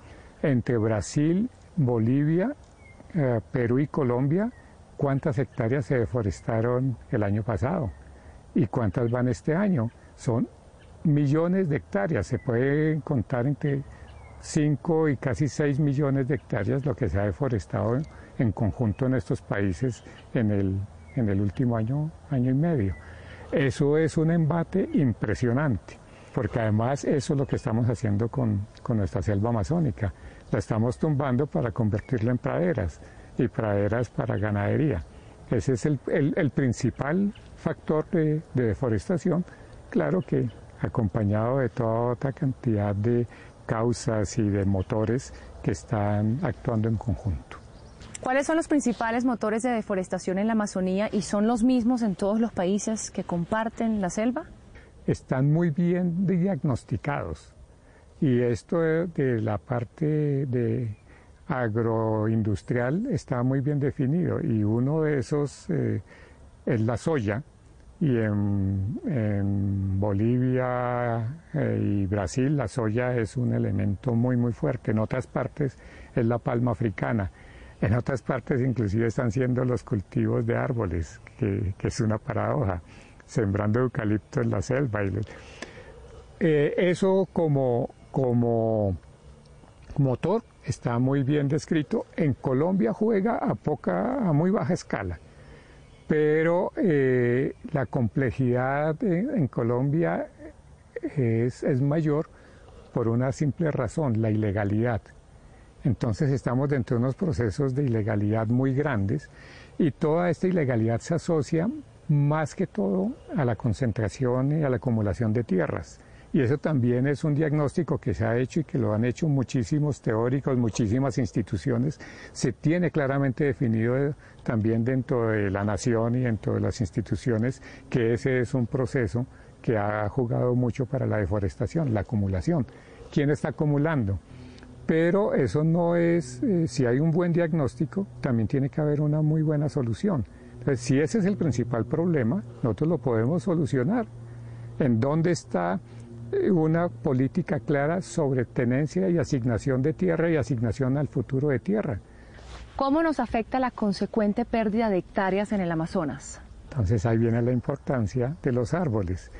Y hay unos, unas teorías muy lindas que se están desarrollando y en esto los climatólogos han hecho un trabajo fabuloso y lo están llamando los ríos voladores. Los ríos voladores eh, ahí sí como riñón del, planeta, los ríos voladores están haciendo referencia a esa masa de nubes que viene del océano, pasa por la selva, se alimenta con la evapotranspiración de la selva y produce estas enormes masas de nubes que vienen a descargar inclusive hacia los Andes y que se van yendo por los Andes hacia el sur y es el que está pues regulando las lluvias a escala casi que continental. Ese es un proceso que depende del bosque. Y, en argumentos bonitos, ¿cuánta eh, agua evapora un árbol en, en un día? dice, ¿cuánta agua evapora un árbol en un día? Pues una tonelada de agua. Una tonelada de agua es un metro cúbico. Un árbol grande en el Amazonas evapora un poquito más. Hay unos que evaporan mucho más, pero entre mil, mil cien milímetros de, de agua al día es impresionante. ¿Cuánto se sale de la tierra en la evaporación que se produce todo eso? Ahí están las miles de toneladas de agua que están regulando el, el, clima, el clima continental. Entonces se necesita el bosque porque funciona como esa gran bomba. Entonces cada árbol es una bomba biológica, pero el conjunto de árboles es una gran bomba. A la Amazonía la llaman el pulmón del mundo. Absorbe millones de toneladas de dióxido de carbono y nos devuelve una atmósfera con más oxígeno. Pero bien podría ser el corazón porque bombea humedad al interior del continente, o el riñón, como dijo Carlos Rodríguez. Andreina, más allá de eso, si es pulmón o riñón, la visión que se tiene de este paraíso de vida amenazado por el hombre, pues tiene muchas miradas que nos negamos a ver. Una de ellas es la de el último chamán de la etnia Matapi. Una voz muy valiosa para escuchar en este momento. Él es Uldarico Matapí, salió del resguardo indígena por un llamado interior, entablar un diálogo con los sectores que detentan el poder y con la academia para que lo ayuden a conservar la Amazonía.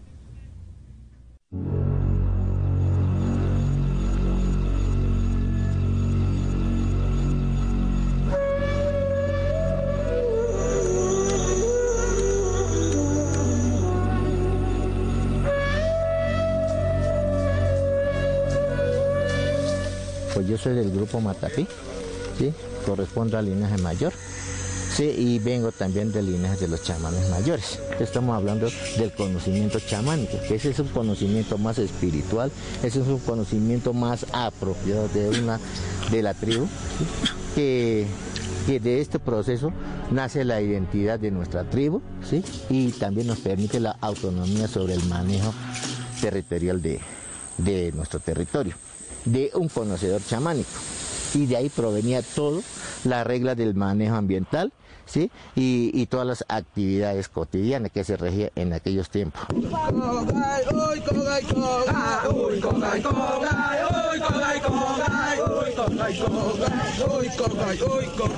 La ambición no existía porque simplemente un conocimiento estaba muy bien asociado con un plan de manejo de los recursos naturales de manera sostenible.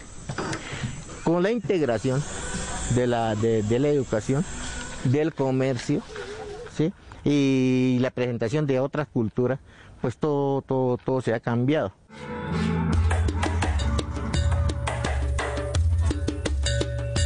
¿Cómo impacta de pronto esta nueva forma de mirar la naturaleza? Pongamos al medio, sí afecta bastante porque eso va a generar la, una deforestación excesiva.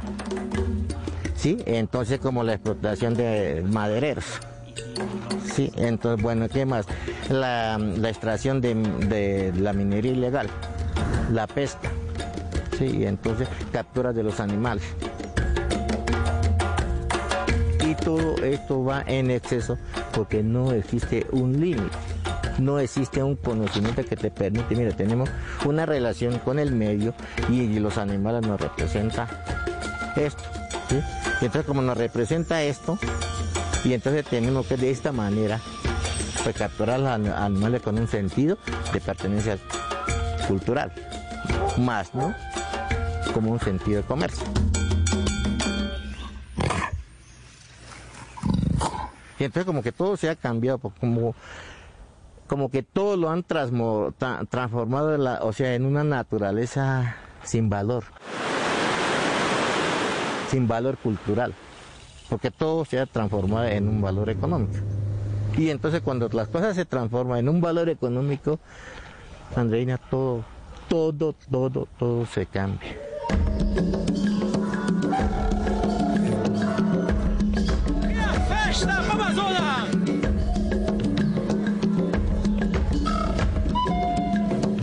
La presión no solamente es externa, la presión viene de dos partes bien la presión viene interna como la externa. La externa por una cultura, pongamos nueve, que se integra a la región. Segundo, o sea, la, la interna es por el rechazo y el valor de la cultura que se tiene. Entonces cuando nosotros perdemos nuestro propio dialecto, nosotros perdemos totalmente nuestra forma de ser, nuestra cultura, nuestras tradiciones y últimamente pues nosotros quedamos ajenos nuestra, cultura y a nuestras tradiciones. Ya no hacemos parte de esa cultura porque y no entiendo mi propio lenguaje. Y entonces, ¿cómo voy a entender que, cómo me identifico yo? Pongamos, ¿cómo puedo explicar en castellano, o sea, hacer una enseñanza, transmitir un conocimiento oral a mis hijos, sabiendo que en el español voy a perder todo mucho, pongamos sentido de, de, el sentido original de lo que estoy explicando, nos quedaría muy difícil.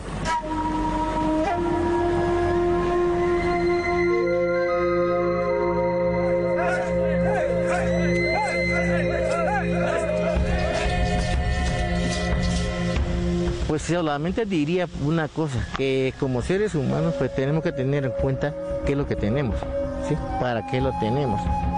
¿Cómo lo vamos a utilizar y cómo podemos protegerlo? Y ante la humanidad también tenemos que entender que estamos pues obligados a una reflexión humana, con conciencia, con dignidad, y aprecio y responsabilidad para que podamos mantener conjuntamente la riqueza que nos corresponde, que esto lo podemos perder, ¿sí? Pero lo podemos perder por, por siempre en nuestra casa y por, y por no poder entender cómo estamos relacionados con el mundo que nos corresponde.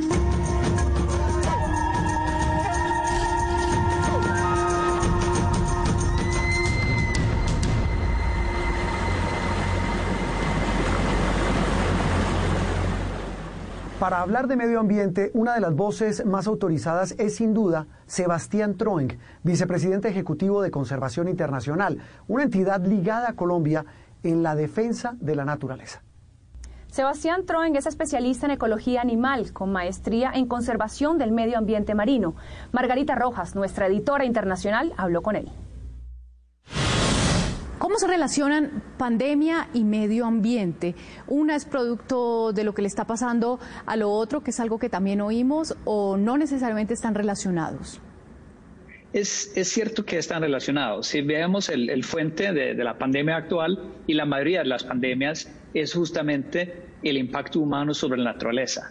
A través de la deforestación, el comercio ilegal de vida silvestre, eh, aumentamos la probabilidad de que vida silvestre y por lo tanto eh, sus virus y, enfermedades pueden transferirse de, los animales silvestres a las personas o a los animales domésticos. Entonces, digamos, eh, hay una relación muy estrecha entre la naturaleza y nuestra relación con la naturaleza y la problemática de las pandemias.